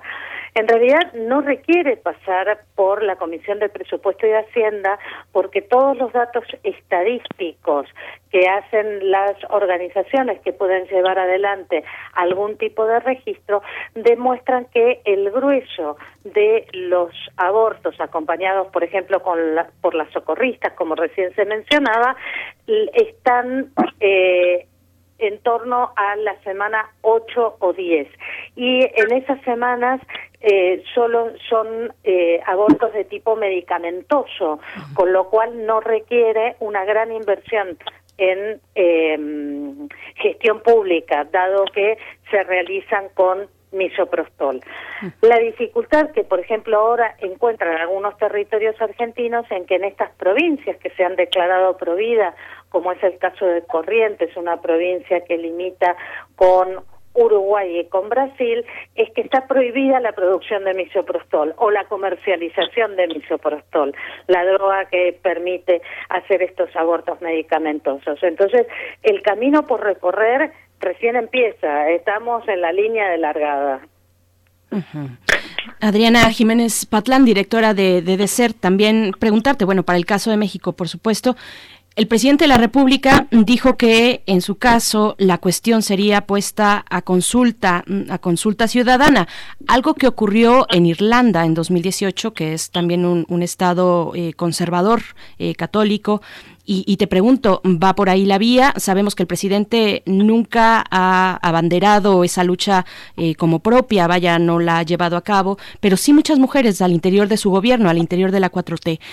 ¿cómo, ¿Cómo ver estas declaraciones del presidente? Bueno, siempre lo hemos sabido justamente, no es nuevo, pero al presidente se le olvida justamente que esto de la consulta no puede ser porque forma parte de los derechos de las mujeres y los derechos humanos no se someten a consulta. Inclusive, bueno, pues recordemos que hay un hay dentro de la Constitución, que es nuestra máxima ley en nuestro país, donde se habla precisamente de todos estos cambios y del avance de los derechos de las mujeres y donde además se tiene que poner justamente eh, a la hora que se habla de los derechos, eh, los avances más importantes, que pueden ser como lo que ha ocurrido en la Ciudad de México y en Oaxaca. Entonces, bueno, pues esto además es facultad de los congresos eh, locales, no necesariamente de la federación. Yo creo que ahí, bueno, pues es también una de las cosas que necesitamos que ocurran, que no tiene que ser lo que la voz del presidente necesariamente, sino lo que se necesita en los congresos locales y me parece muy importante también pues todo este movimiento justamente desde la base, desde los distintos eh, lugares eh, y municipios donde se están haciendo todas estas marchas y toda esta marea verde justamente que nos dice de la importancia y de la necesidad de la despenalización del aborto en nuestro país, porque muchas mujeres, nos lo ha demostrado la, la ley que se despenalizó del aborto en la Ciudad de México desde el 2007, que muchas mujeres acuden de distintos lugares del país, incluso de otros países, un porcentaje menor, pero de otros países, vienen a la Ciudad de México. Es decir, si es ya una necesidad sentida eh, y que se requiere que se haga en los distintos estados.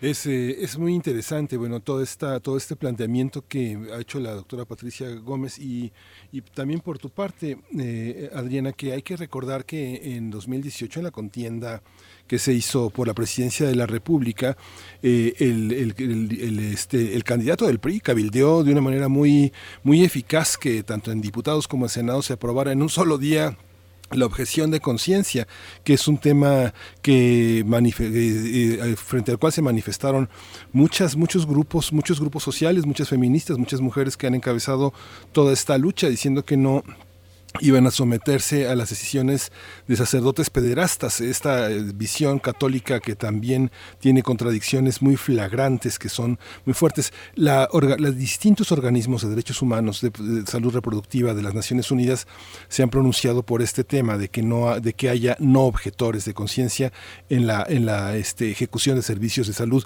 ¿Cómo vamos en este terreno, Adriana? Sigo, sigo contigo ahora porque bueno, eh, en este caso en México cómo lo cómo lo vivimos. Bueno, pues justamente ese es un principio que tiene que ver con la laicidad.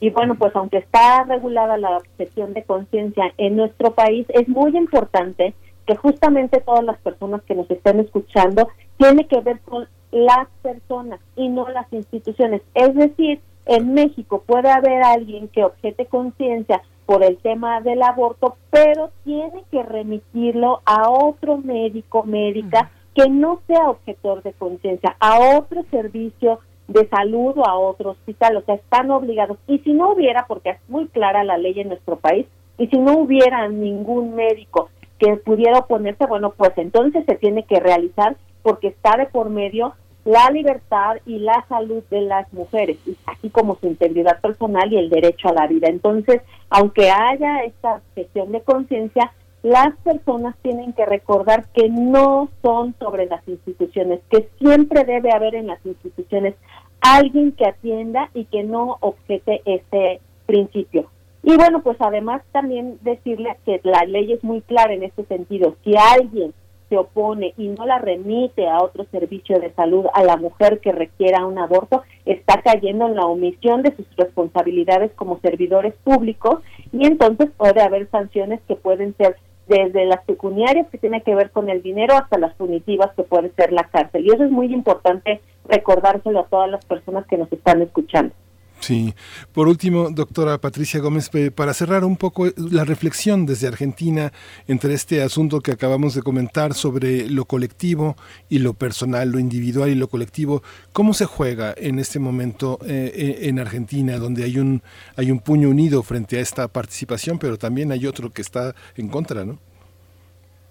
Sí, ah, eh digamos, es, es una situación en donde se han movilizado especialmente las iglesias y yo creo que lo que ha abierto eh, este iceberg que es el derecho a la autonomía a través del aborto legal, seguro y gratuito es precisamente el papel que están jugando eh, las iglesias eh, evangélicas especialmente, no solamente la iglesia católica, sino también las iglesias evangélicas en torno a esta restricción de derechos de las mujeres. Y creo que esto es lo que hay que empezar a mirar junto con la ampliación de derechos, porque lo que ha puesto los derechos sexuales y reproductivos en general y el aborto en particular es una puesta en escena frente a lo que se discute o frente a las dificultades eh, que muestran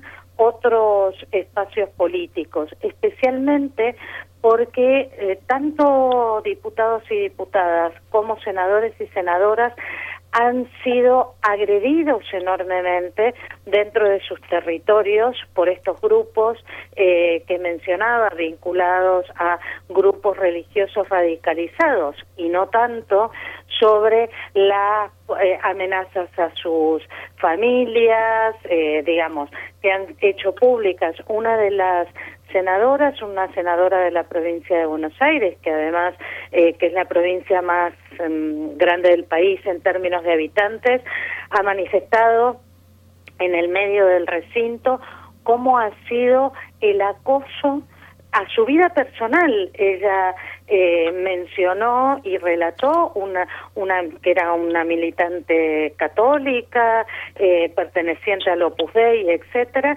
y las presiones aún cuando ella estaba perdiendo un embarazo en el momento de la discusión. Entonces, me parece que lo que nos queda en el camino a recorrer es sostener estos derechos, pero además ver quiénes son eh, las personas que están enfrente o las formas, eh, las nuevas formas de opresión que se encuentran enfrente. Y en este sentido, creo que el papel de las iglesias evangélicas, que no solo lo vemos en Argentina, sino que tienen mucho desarrollo en Brasil, en países como México o Estados Unidos, que empieza a haber un retroceso en relación a estos derechos. Los derechos siempre hay que sostenerlos, porque si no los sostenemos siempre hay alguien que va a intentar darlos por, por, por tierra. Pues con ese mensaje eh, nos, nos despedimos, les despedimos y nos quedamos con la atención puesta en la implementación de este derecho en Argentina y también con el largo trecho que toca para México. Muchas gracias, doctora Patricia Gómez, por esta charla. Gracias a vosotros por la invitación y por el espacio a conversar.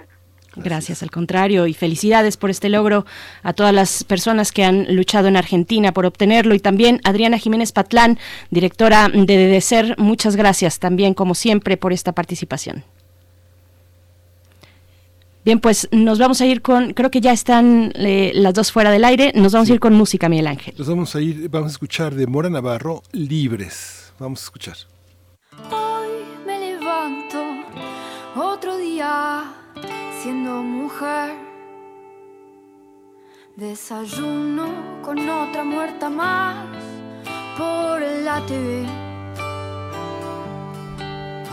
Que su pollera, que era fiestera, y su asesino que me voy de mi casa. Quién sabe si podré volver. Solo caminar en paz, deja de chiflar, que nos paren de matar. No quiero correr más por mis hermanas, voy a luchar. Porque vivas no quiero, libre sin miedo. Así vivas no quiero,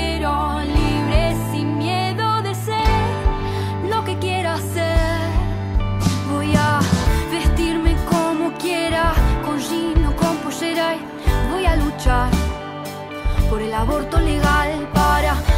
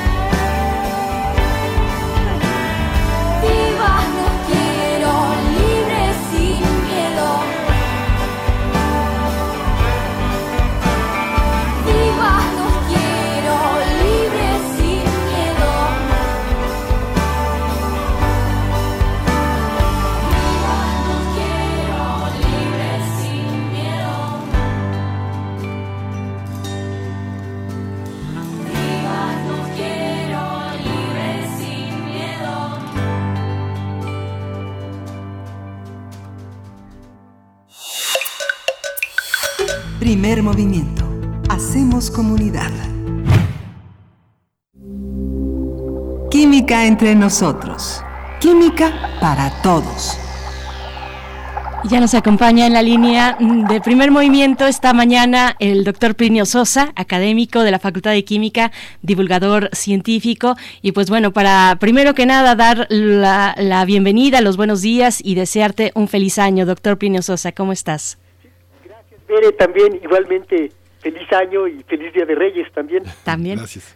Muchas gracias. El francio o la alquimia a la inversa. Te escuchamos, doctor Plinio Sosa. Sí, el francio es un elemento radiactivo, es decir, es sumamente inestable desde el punto de vista nuclear. El francio posee varios récords. Es el segundo elemento menos abundante en la naturaleza. El primero es el astato. Es el menos estable de los elementos que ocurren en la naturaleza, que están en la naturaleza. Es el último elemento que fue descubierto. Los demás se sintetizaron mediante procesos nucleares. El francio se encuentra en los minerales de uranio, y es que se produce como resultado de la desintegración alfa del actinio.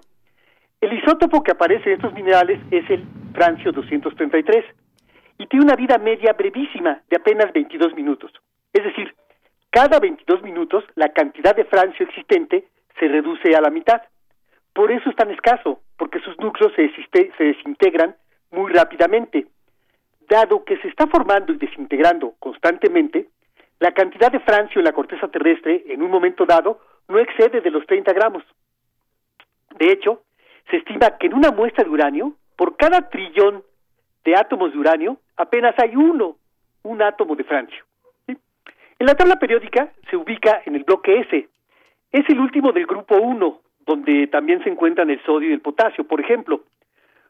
Por lo tanto, es, elemento que se, es el elemento que se encuentra más abajo y más a la izquierda en la tabla. O sea, que también debería de ser muy inestable desde el punto de vista químico. Sería el elemento con la mayor tendencia a oxidarse, es decir, a perder su último electrón. Esto lo haría increíblemente reactivo. Reaccionaría tanto con el agua como con el oxígeno de una manera sumamente violenta. Pero obviamente, debido a su escasez e inestabilidad, es muy poca la química que se ha podido hacer con él. De hecho, no se ha podido obtener ni aislar ninguna cantidad pesable del francio. Por la misma razón, no existen aplicaciones comerciales para el francio. Solo ha sido usado en tareas de investigación, principalmente en el área de la estructura atómica, ¿no? en el tema de estructura atómica. Eh, el francio fue descubierto en 1939 por la química francesa Marguerite Perey del Instituto Curie en París, Francia. Perey nació en 1909 ella soñaba con ser médica, pero un problema familiar la obligó a trabajar muy pronto. En 1929, a los 20 años, fue contratada para trabajar en el Instituto del Radio en París bajo la supervisión de Marie Curie.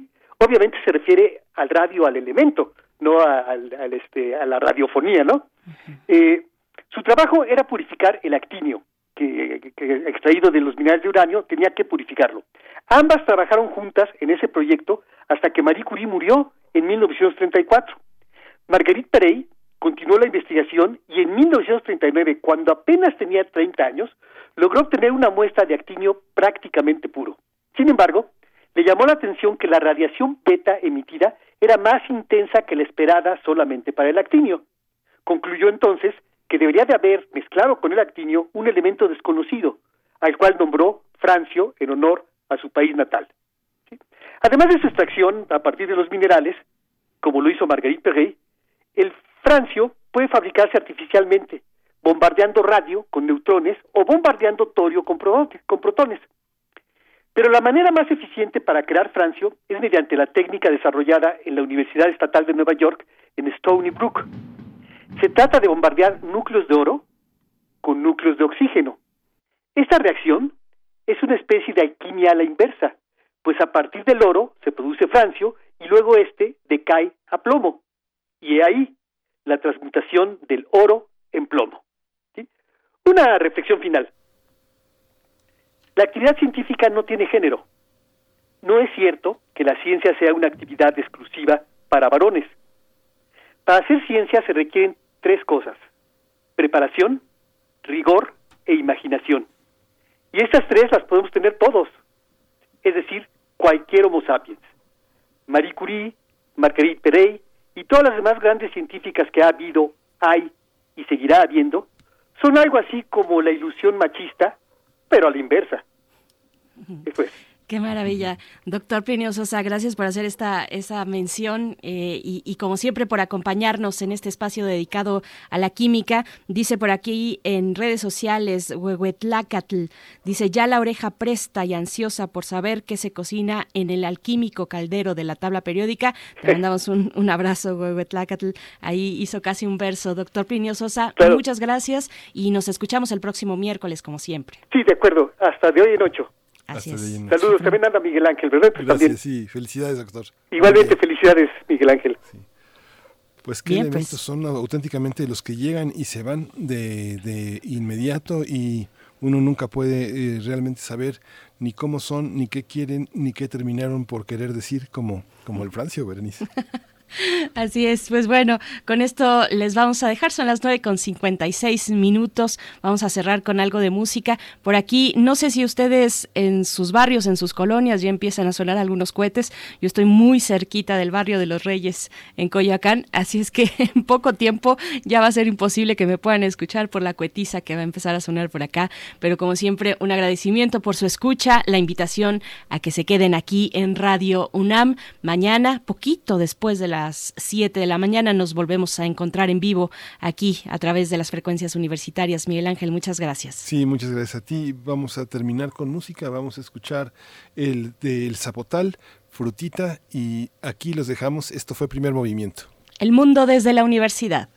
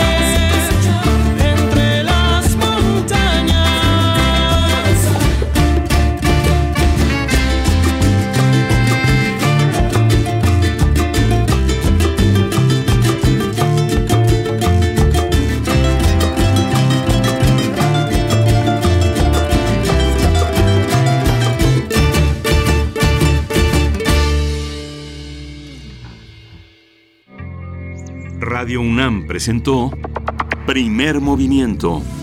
El mundo desde la universidad. Con Berenice Camacho y Miguel Ángel Quemain en la conducción. Frida Saldívar y Violeta Berber, producción. Antonio Quijano y Patricia Zavala, noticias. Miriam Trejo y Rodrigo Mota, coordinadores de invitados. Cámara Quirós, redes sociales. Arturo González y Socorro Montes, Operación Técnica. Locución, Tessa Uribe y Juan Stack. Voluntariado, Isela Gama.